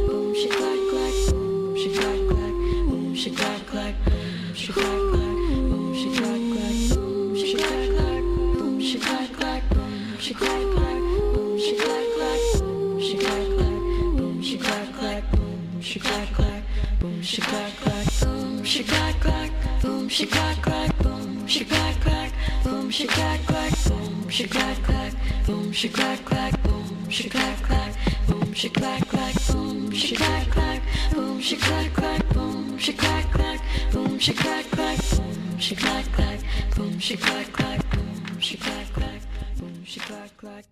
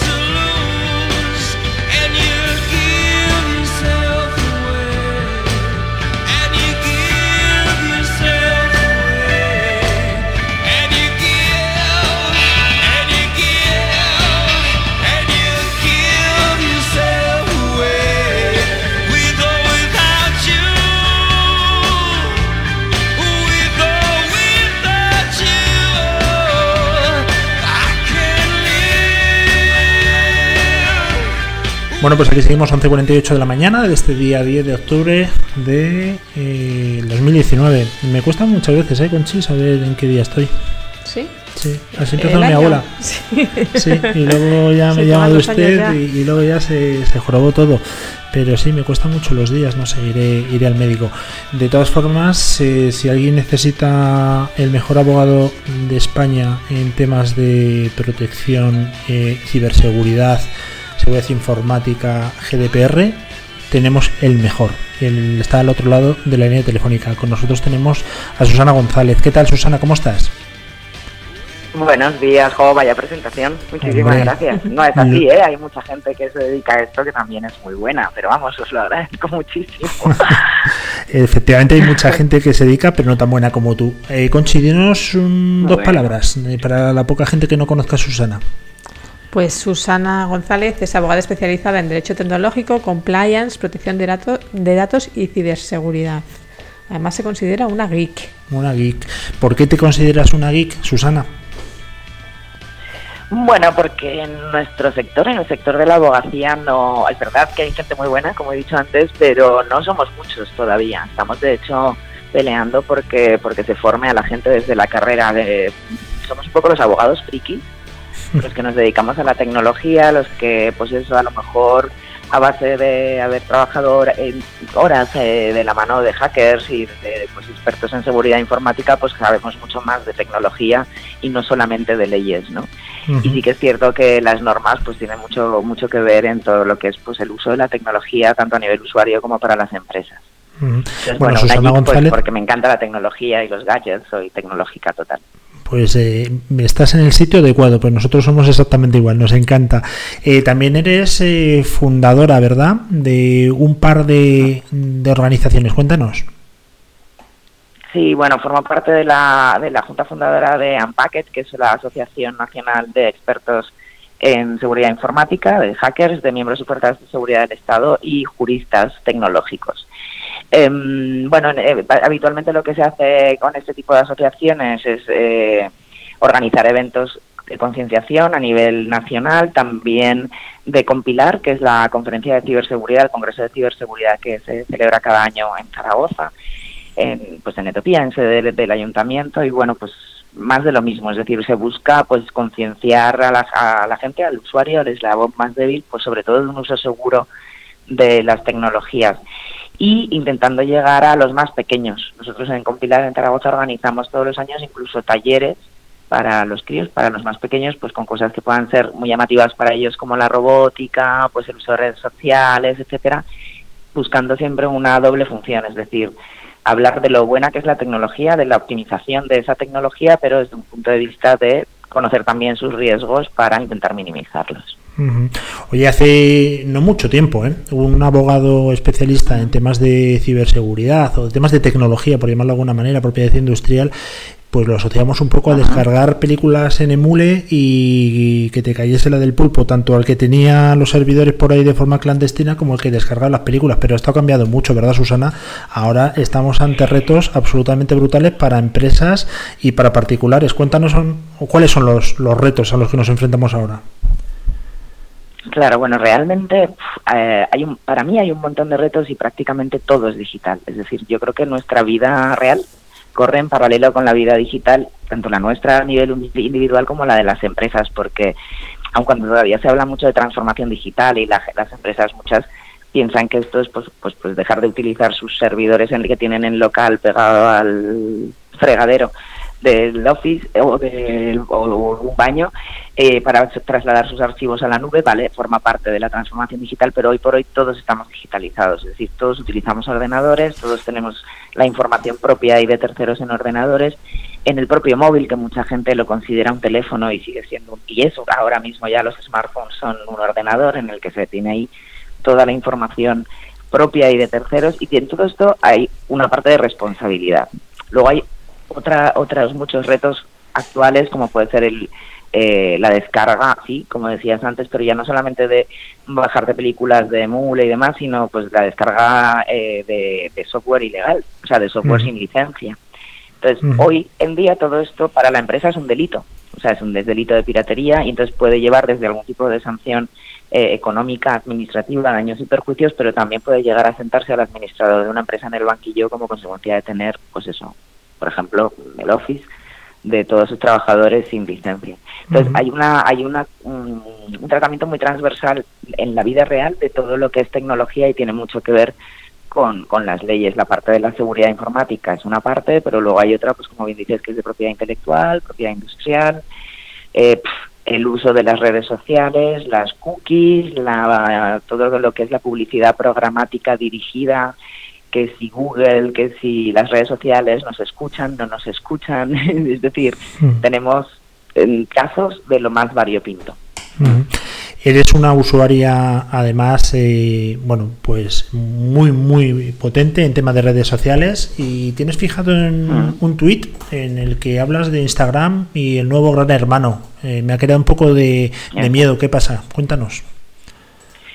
Bueno, precisamente era el hilo de, de, lo que acaba de decir usted último, pues porque, bueno, mucha gente sí que nos pregunta, oye, ¿qué, qué, qué pasa cuando que últimamente estoy teniendo una conversación, imagínate, pues estoy hablando de unas zapatillas de deporte de tal marca azules y, y resulta que al cabo del tiempo entro en cualquier página web de un, de un medio de comunicación, de un periódico, y me aparece un anuncio de unas zapatillas azules de la misma marca, ¿no? Entonces, ¿qué pasa? Que, que las redes nos escuchan entonces, claro, realmente la, no hay nadie detrás escuchándonos. Lo que hay es un algoritmo para detectar según qué preferencias tenemos los usuarios y sí que si tenemos activado el micrófono, eh, tanto de, pues yo que sé, de Siri o para subir una historia en Instagram, ese micrófono nos está constantemente escuchando, digamos, está constantemente verificando qué posibles palabras claves estamos utilizando para dirigirnos publicidad. ¿Qué ocurre? Que cuando nos descargamos una aplicación no miramos los permisos que le damos a esa aplicación antes del GDPR, antes del Reglamento Europeo de Protección de Datos, pues no existía un, control para el usuario eh, tan, tan absoluto. Ahora se ha obligado a las empresas a que nos den ese control. Y un poco en ese post les vengo a le vengo a decir a la gente que tenemos la capacidad nosotros o la responsabilidad de configurar nuestras cuentas, que no es cómodo, pero sí que puedes ahora de forma granular, digamos, o sea, de uno en uno, ir diciéndole qué permisos le das ¿Cuál es, la, ¿Cuál es la posible solución o la más segura para que eso no, no suceda?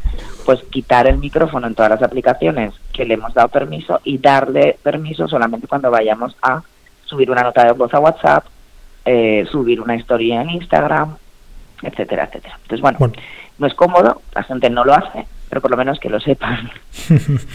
Oye, eh, realmente poco podemos hacer contra eh, Google, Amazon, Facebook, etcétera. Muchos habla de nuestros datos, muchos habla que en un futuro incluso nos pagarán por el uso de ellos, pero no tenemos ni idea dónde están ni lo que están haciendo con ellos. ¿Es tan grave como los catastrofistas dicen? Eh, ¿Tenemos que tomar más precauciones de las habituales? ¿Tú qué, qué quieres o qué piensas?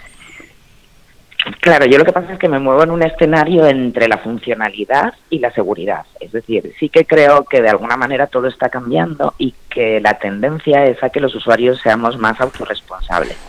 Pero bueno, en esto tengo bastantes detractores, ¿vale? Hay gente que es mucho más proteccionista y que busca pues eso, que, que las herramientas nos tengan que proteger hasta límites insospechados desde mi punto de vista, todo lo que es gratis en Internet, ese gratis va entrecomillado y realmente mm, estamos pagando por utilizar esas aplicaciones con nuestros datos.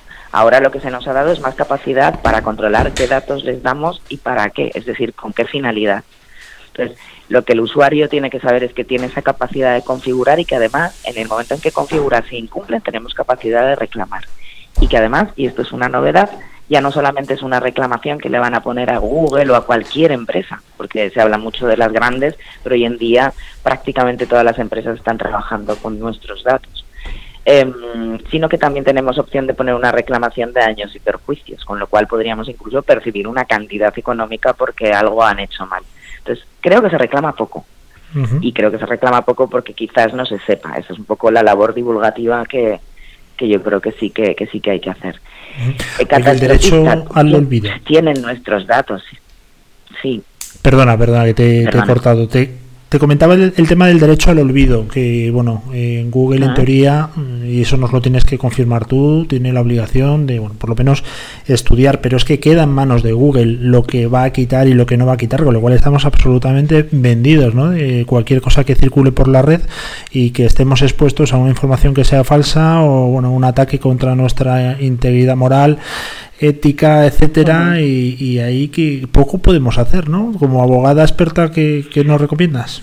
Mm, ya, bueno, yo ahí no, no, no, no, lo creo así exactamente. Es decir, nosotros al buscador o a cualquier página web en la que se haya eh, publicado una información falsa, es decir, el caso de que la información sea falsa, eh, pues bueno, se puede reclamar que retiren ese contenido. ¿Qué ocurre? Que cualquiera podría a lo mejor eh, pedir la retirada de un contenido pues porque simplemente ahora no le resulte adecuado o no le, o le parezca, yo que sé, imagínate el caso de un político corrupto que ha habido una resolución y ha salido en todos los medios que ese político ha estado en un caso de corrupción.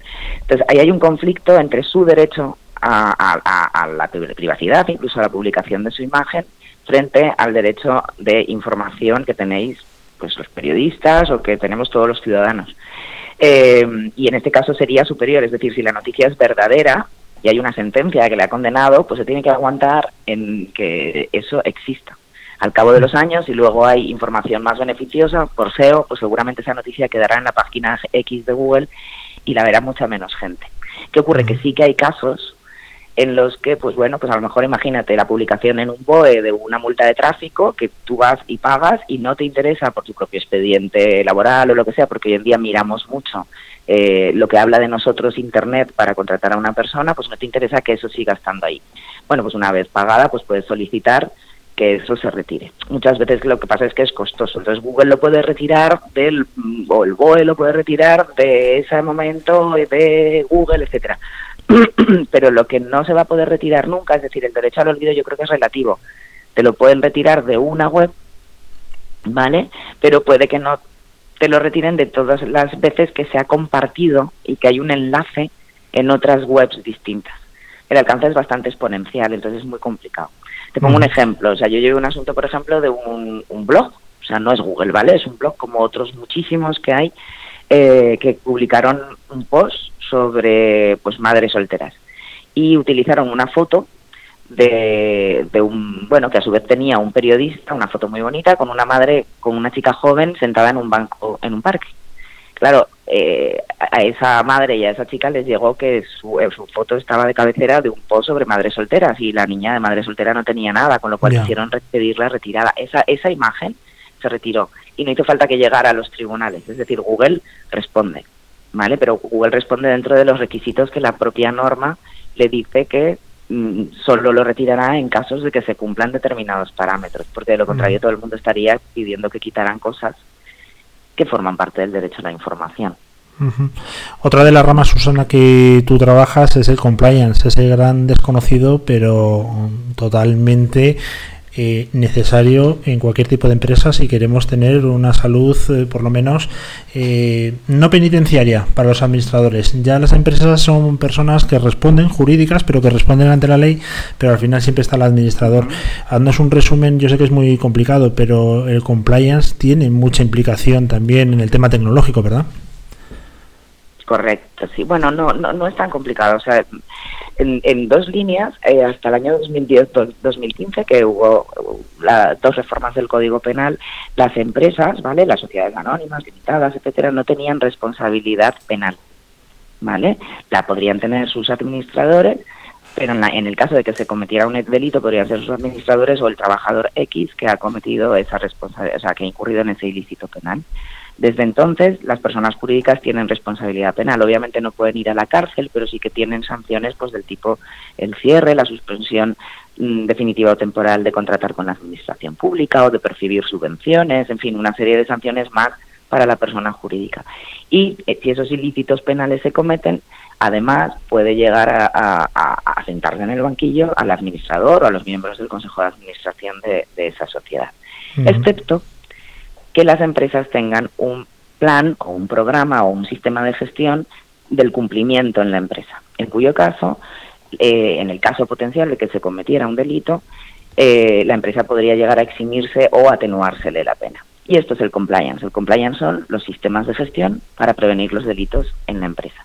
Luego hay una parte más genérica que es, o sea, compliance es cumplimiento, ¿vale? Esto que os digo sería compliance penal y hay empresas que lo tienen así y empresas que ya han ido a dar un paso más, es decir, a prever todos los posibles riesgos de cumplimiento en la empresa que aunque no tengan una consecuencia penal, ¿vale? Podrían tener una consecuencia tributaria o, sancionadora de cualquier otro tipo. Entonces, a lo que nos dedicamos es a analizar riesgos, identificarlos y establecer medidas de control dentro de la empresa para que esos riesgos potenciales no se produzcan. Y os pongo ejemplos. Eh, en relación con, con, la tecnología, pues por ejemplo, uno de los delitos que puede cometer una empresa es la revelación de secretos empresariales, ¿vale? Utilizar información, pues de contratar a, una empresa, a un trabajador que ha traído información de la empresa de la competencia y utilizarla para su beneficio, eso es un delito. Eh, tener poco protegidas las bases, sus bases de datos y que haya una fuga de información. En este caso tendría relación con datos personales, pero podrían ser también, pues, planos de una pieza de, de, un cliente o de un proveedor, ¿vale? Entonces, bueno, todo este tipo de fugas, si no se controlan y sale a la luz que esto se ha producido, pues si se, si, si se, si se denuncia puede llegar a ser delito cometido por la empresa. Lo tienen que lo tienen que controlar, ¿cómo? Pues poniendo al día con la normativa de protección de datos todos los procesos de la empresa, con la parte de secretos empresariales, etcétera, etcétera. Pues desde aquí hacemos un llamamiento a todo el mundo, porque antes compliance sonaba, ¿verdad, Conchi? A gran multinacional americana, pero no. Cualquier empresa debe tener un plan de actuación, por lo menos que pare ese primer choque, porque luego aquí lo hacemos mucho, eh, corriendo deprisa y con lamentos, que se haga desde ya. Nosotros estamos haciendo uno muy Está haciendo además un... ¿Así? Bueno, nosotros somos una, una auténtica maravilla, Susana. Somos, pero de lo más disciplinados. Y por eso queremos que todo el mundo y empresas que no son grandes ni multinacionales, pues que se encarguen de tener su propio eh, compliance, que no es muy complicado, que con expertos obviamente como tú se hace rápidamente y te evita muchísimos problemas. Claro. Hombre, aquí tengo que lanzar un, un, llamamiento también porque bueno son son pequeñas modas que también luego hay mucha gente que se sube al carro.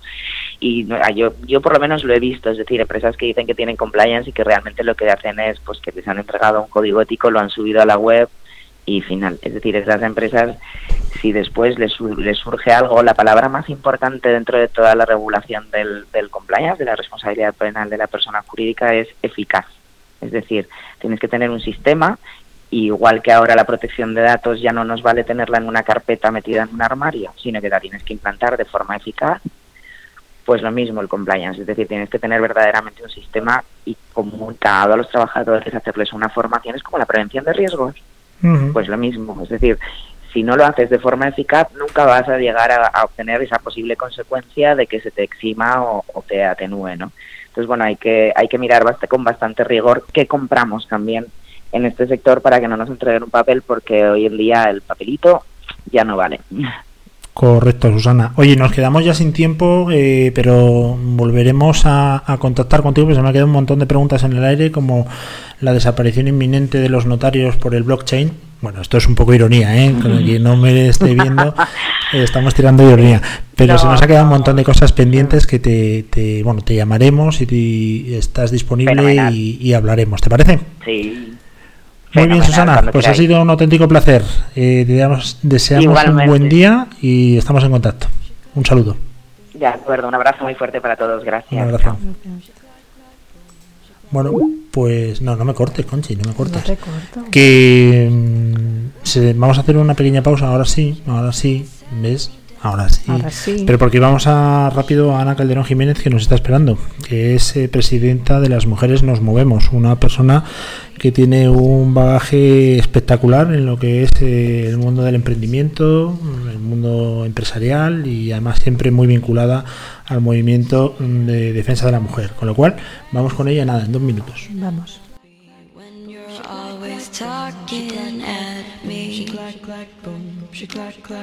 You say I'm unresponsive, and here you are talking over me. You make me wanna throw this shoe right through that concrete wall. Maybe you should pack your things if it's that dreadful, then just leave it all. She clack clack, boom, she clack clack, boom, she clack clack, boom, she clack clack, boom, she clack clack, boom, she clack clack, boom, she clack clack, boom, she clack clack, boom, she clack clack, boom, she clack clack, boom, she clack clack, boom, she clack clack, boom, she clack clack, boom, she clack clack, she clack clack, boom, she clack clack, boom, she clack clack, boom, she clack clack. Don't wanna keep on sharing my bed with someone that I have to love and Bueno, pues seguimos en directo a las 12 y 8 de la mañana de este día 10 de octubre del 2019. Espero que te haya quedado todo conchi cristalino, ¿no? Sí, me ha quedado claro muchas cosas en- pendientes de hablar con ella, pero bueno, volverán en otra próxima ocasión. Volverá en otra próxima ocasión, pero claro, el derecho ahora mismo tecnológico pues ya no es lo de antes. Ya. Ahora mismo todo gira en torno a nuestra privacidad, en torno a nuestros datos y bueno, pues da para, para mucho. Pero ahora tenemos al otro lado del teléfono a una persona a la que me hace muchísima ilusión entrevistar, que es Ana Calderón Jiménez, que además de presidenta de lo que os comentaba antes, espérate porque lo he perdido, de las mujeres nos movemos, de las mujeres nos movemos, ha sido recientemente seleccionada para el galardón de las mujeres top 100 líderes. Pero mejor que me lo explique ella porque yo seguro que estoy metiendo la pata. Ana, ¿qué tal? ¿Cómo estás? Hola, ¿qué tal Luis? Muy bien, ¿cómo estáis vosotros? Pues muy bien, te agradecemos un montón que estés con nosotros porque hemos tenido problemas, eh, habíamos quedado ayer y, y lo hemos tenido que retrasar, con lo cual agradezco muchísimo tu, tu amabilidad. Eh, Ana, eh, me imagino que, como diría el rey emérito, llena de orgullo y satisfacción ¿no? por la nominación a, a este premio de Top Líderes Mujeres. Cuéntanos un poco cuáles son tus méritos y, y por qué es tan importante este reconocimiento. Bueno, pues eh, nada, empezamos si quieres por el principio. Eh, he sido tres veces seleccionada para, para la candidatura de las top 100 y en el 2017 eh, fui nombrada como una de las top 100 en la categoría de, emprendimiento. Y la verdad es que para mí es un orgullo porque, bueno, al final es como un reconocimiento ¿no? a toda la labor que llevo ya desde hace mucho tiempo, casi 20 años, eh, trabajando y poniendo en marcha. Entonces, para mí es importante y luego, bueno, pues todo lo que están haciendo a través de Mujeres y CIA, eh, Mercedes Bullich, etcétera, que, bueno, pues eh, el objetivo es visibilizar el talento femenino, que a día de hoy cada vez somos más, eh, bueno, conscientes de, de todo el talento femenino que hay, pero es verdad que, que bueno, que, que con anterioridad pues era, era, era difícil, ¿no? Era, eh, ver a mujeres que, que por méritos propios pues estaban en lugares bueno pues públicos ¿no? y visibles entonces pues sí para mí es un orgullo eh, este año bueno pues si salgo elegida fenomenal y si no pues también es decir que para mí ya es un es un premio. Bueno, el reconocimiento, eh, Ana, es eh, que, que obviamente estés por tercera vez seleccionada y desde aquí vamos a hacer campaña, ¿verdad, Conchi? Por Para que. Ana este año sea la, la número uno. Eres emprendedora nata, porque llevas eh, prácticamente, pues, prácticamente la mayoría de tu trayectoria profesional emprendiendo, dirigiendo tus, tus negocios, eh, eres activa. A mí una persona emprendedora es activa, pero últimamente estás muy centrada en el tema de la mujer. Cuéntanos por qué y qué es lo que estáis haciendo. Bueno, pues sí, llevo ya varios años eh, centrándome en el, en el ámbito de lo que es la mujer, la tecnología y lo que es la, el deporte barra, barra salud. Puse en marcha hace pues unos años una startup que se llamaba Woman, que fue un poco el germen de lo que hoy es Las Mujeres Nos Movemos.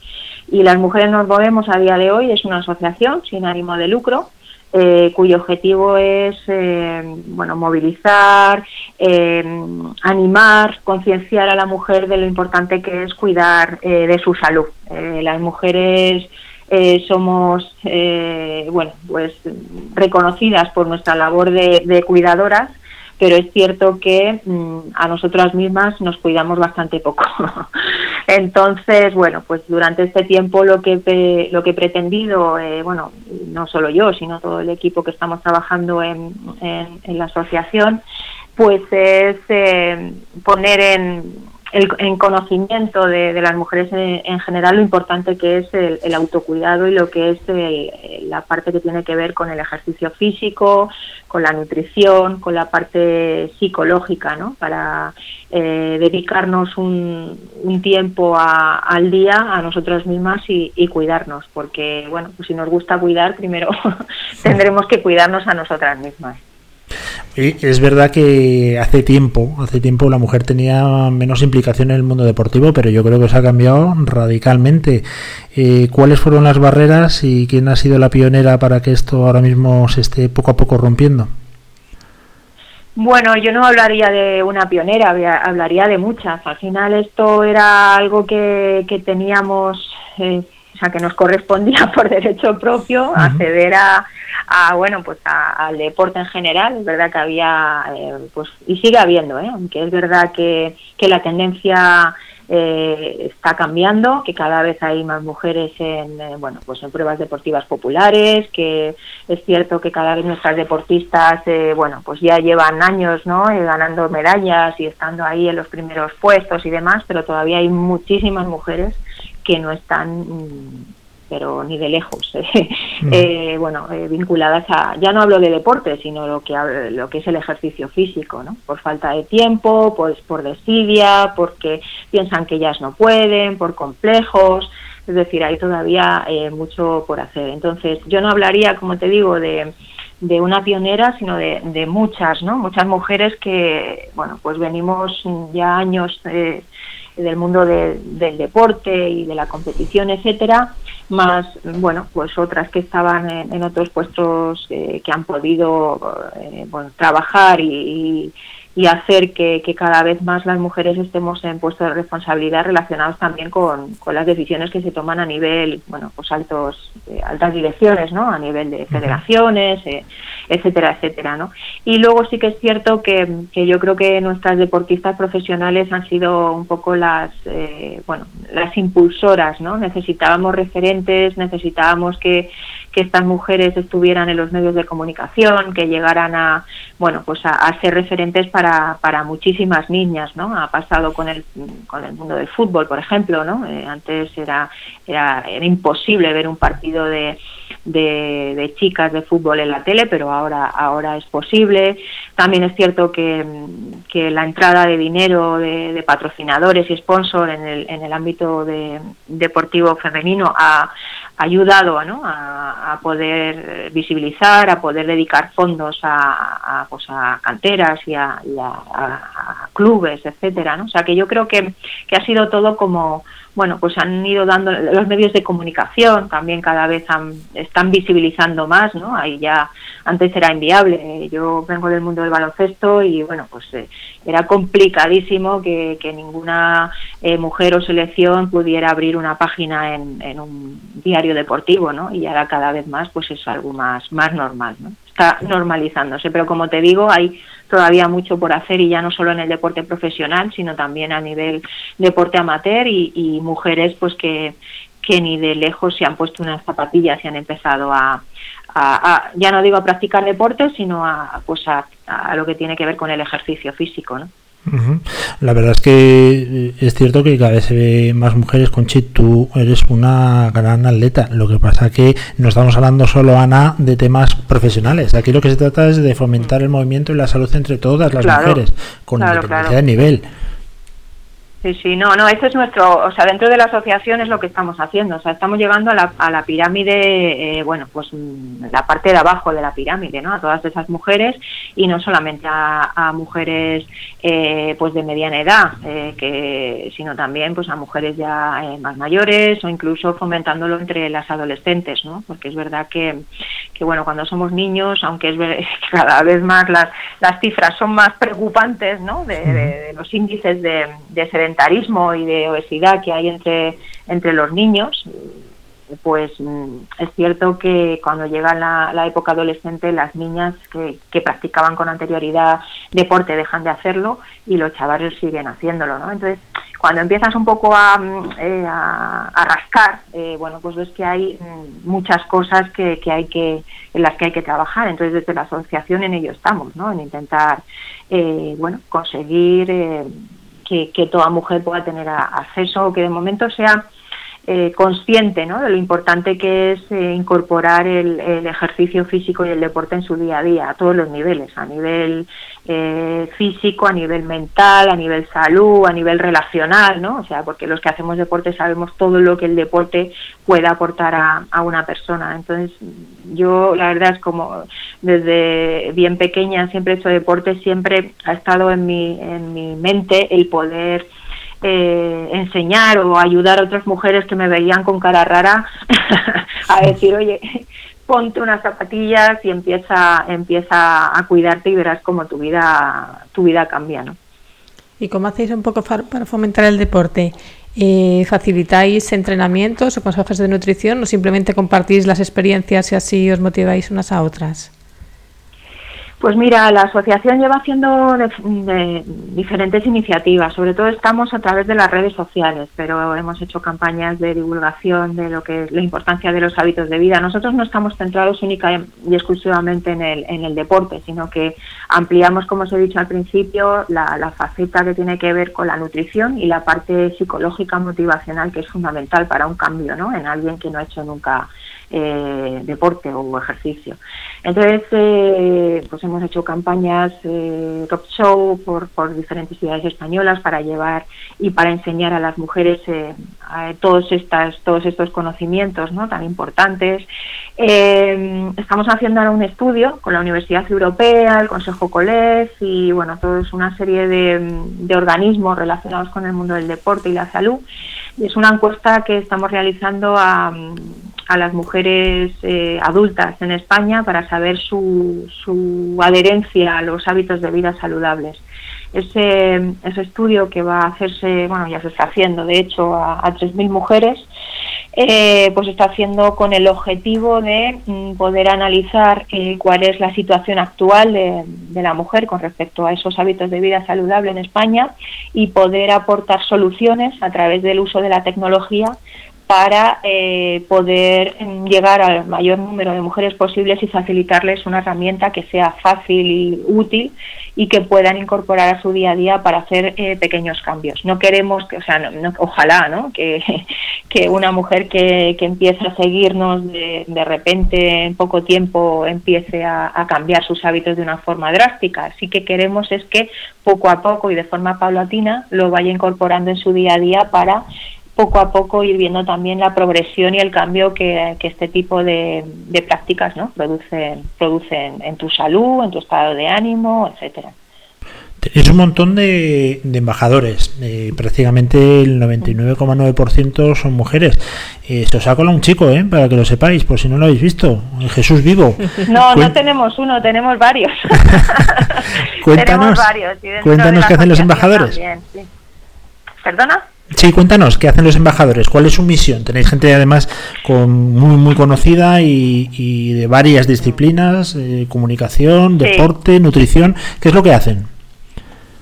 Bueno, pues eh, como bien dice la palabra embajador, es eh, bueno prescribir y ayudarnos a difundir los mensajes que desde la asociación estamos eh, estamos lanzando para llegar a pues a, a, sus públicos. Hoy a través de la, sobre todo a través de redes sociales y el ámbito digital, porque es la fórmula para poder llegar al mayor número de, de mujeres posibles. Entonces lo que hacen los embajadores es bueno, pues apoyarnos en esa, en esa labor de, de, comunicación y estar con nosotros pues cuando hacemos algún tipo de acto, de presentación, etcétera. Al final lo que hacen es apoyar porque creen en la causa, piensan que es una causa necesaria y que está haciendo una labor, bueno, pues buena para, para, estamos hablando de mujeres, pero al final llega a mujeres, hombres, niños, es decir, es un, la mujer al final, bueno, al final y al principio es es un poco catalizadora ¿no? de, prescriptora y, y a través del mensaje que llega a ella, pues estamos llegando también a los niños, a sus compañeros, a, etcétera, al final a, la sociedad en general. Yo creo que esto es un bien eh, para la sociedad en general, no solo para las mujeres.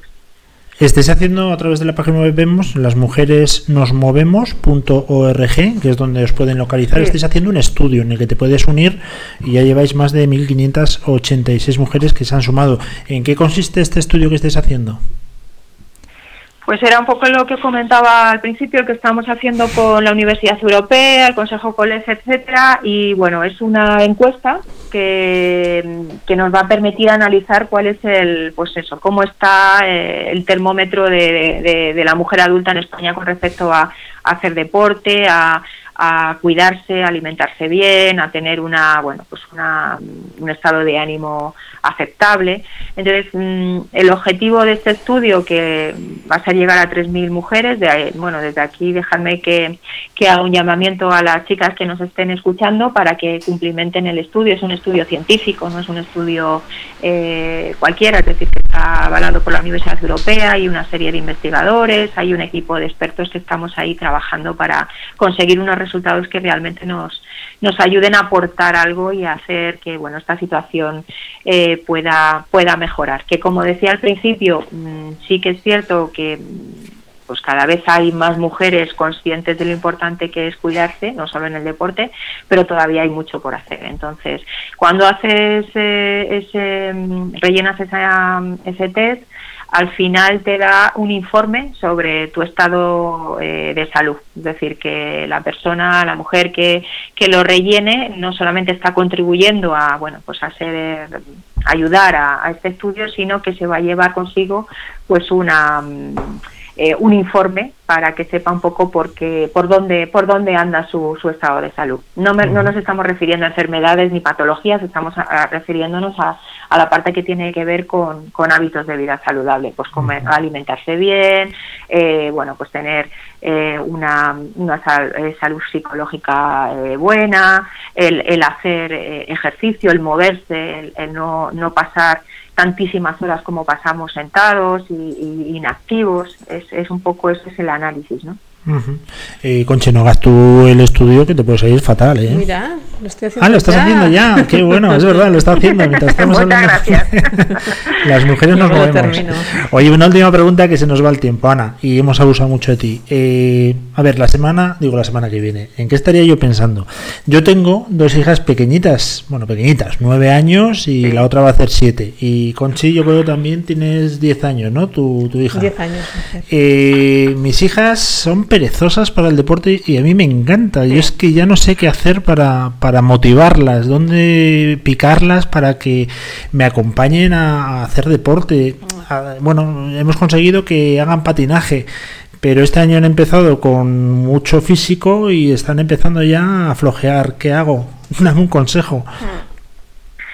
Bueno, a ver, esto es bastante común, es decir, en chicos y chicas, pero es verdad que, que en el caso de las chicas a veces se, se, se, se acrecienta, ¿no? Porque suelen como madurar, entre comillas, antes que los chicos, empiezan a pensar en, en otras cosas, son muy responsables, es como que que por encima de todo está estudiar y demás. Entonces, lo que sí creo que es fundamental es que ellas eh, practiquen el deporte eh, o el ejercicio que ellas quieran y les gusten, porque al final los padres nos empeñamos en que hagan el ejercicio que nosotros queremos y evidentemente pues ellos son, eh, bueno, son nuestros hijos, pero tienen, eh, bueno, pues otra, igual otros gustos, ¿no? Por ejemplo, mi hijo, mi hijo, yo vengo del mundo del baloncesto, eh, mi, marido también, su padre también, y ¿qué pasa? Pues que queríamos que eh, jugara baloncesto, jugara baloncesto, jugara, a los partidos, tal, y el niño, pues, pues baloncesto como que no, y ya de repente, es que a mí lo que me gusta es el patinaje, patinaje además artístico en un mundo que es, mayoritariamente de mujeres. Pasó al, eh, al revés, ¿no? Y, eh, y nada, empezó a, a patinar con la barrera de que eh, él está solo en el grupo, de- en el club en el que está de, de patinaje, son todas chicas y el, y el, y el chico pero apoyamos, por supuesto, el que él hiciera el deporte que realmente le apetecía y le gustara, y mira que probó, ¿eh? hizo judo, hizo no sé qué, hizo no sé cuál, y al final este es el deporte que le gusta y el que está practicando y por el que se motiva, ¿no? Entonces, sí que es cierto que yo creo que eso es importantísimo, que ellos hagan el deporte que realmente les guste, porque si no, mm, estamos consiguiendo el efecto contrario, ¿no? Claro, claro, no, estoy completamente de acuerdo contigo y si desde luego es el deporte que le gusta y además tiene la suerte de estar rodeado de mujeres, pues fíjate, el chaval está disfrutando como un enano, hace bien, hace bien. Está disfrutando, sí. Oye, eh, Ana Calderón Jiménez, una muchísimas importante y es el tema de, de, los videojuegos, la tecnología y esto esto es un, un tema de base que hay que, que hay que trabajar y yo creo que ahí los padres tenemos mucho que, que hacer y decir. Muchas veces eh, para que el niño se entretenga y no me moleste que esté jugando al no sé qué, al no sé cuál, no voy a decir nombres de videojuegos y de historias, pero, pero eso eh, tiene al final su, su parte negativa y es que hacemos a los niños sedentarios, que, que los niños les cuesta luego relacionarse, que bueno, pues toda una serie de, de, temas que van asociados, que la tecnología es buena, pero hay que ponerla al servicio del individuo, no el individuo al servicio de la tecnología, ¿no? Entonces ahí también tenemos un reto importante que, que bueno, pues que entre todos, ¿no? Conseguir que, que podamos, porque el tema de la obesidad también es que es bestial, o sea, es que las cifras, Claro. eh, la obesidad infantil eh, son cifras que dicen, no puede ser, ¿no? Sí, sí, claro que son, son, son reales, ¿no? Entonces, bueno, pues es un tema yo creo que es de toda la sociedad en general y los padres ahí tenemos mucho que hacer y sobre todo predicar con el ejemplo, que no se puede decir al niño haz deporte y tú estás sentado en mi sofá, que no es vuestro caso, por supuesto, pero pero yo creo que es una parte importante la, a la hora de educarles e intentar llegarles a, a una vida saludable. Muy bien, Ana. Oye, ha sido un auténtico placer. Ana Calderón Jiménez, eh, presidenta de Las Mujeres Nos Movemos. Lo he dicho bien, ¿verdad? Mm. Las Mujeres Nos Movemos. Sí, justo. perfecto. Punto .org para buscarlas en la página web y enhorabuena por la iniciativa y mucha suerte en esa candidatura que te vamos a apoyar un montón, ¿eh? que lo sepas. Nos volvemos a ver y te deseamos lo mejor. Un fuerte abrazo. Muchas gracias para vosotros. Un abrazo. Adiós. Chao. Hasta luego. Bueno, pues ya nos tenemos que despedir directamente Sí, porque estamos las 12 y 29, ahora viene Pablo Gorge con finanzas y seguros y nada más. El mañana estamos, mañana estamos especial 12 y Mañana. media. El que avisa nuestro traidor, partido de fútbol, Atleti de Bilbao contra October. Lo vais a ver también en Twitter, va a ser súper interesante. Eh, mañana nos vemos. Un besito Luis Vega y Conchi Burgos, hasta, hasta mañana. mañana. When you're feeling in the dumps, lo tomaré como halago y te beberé de un trago. El que avisa no es traidor. El que avisa no es traidor. En directo cada día en másqueunaradio.com. El que avisa no es traidor.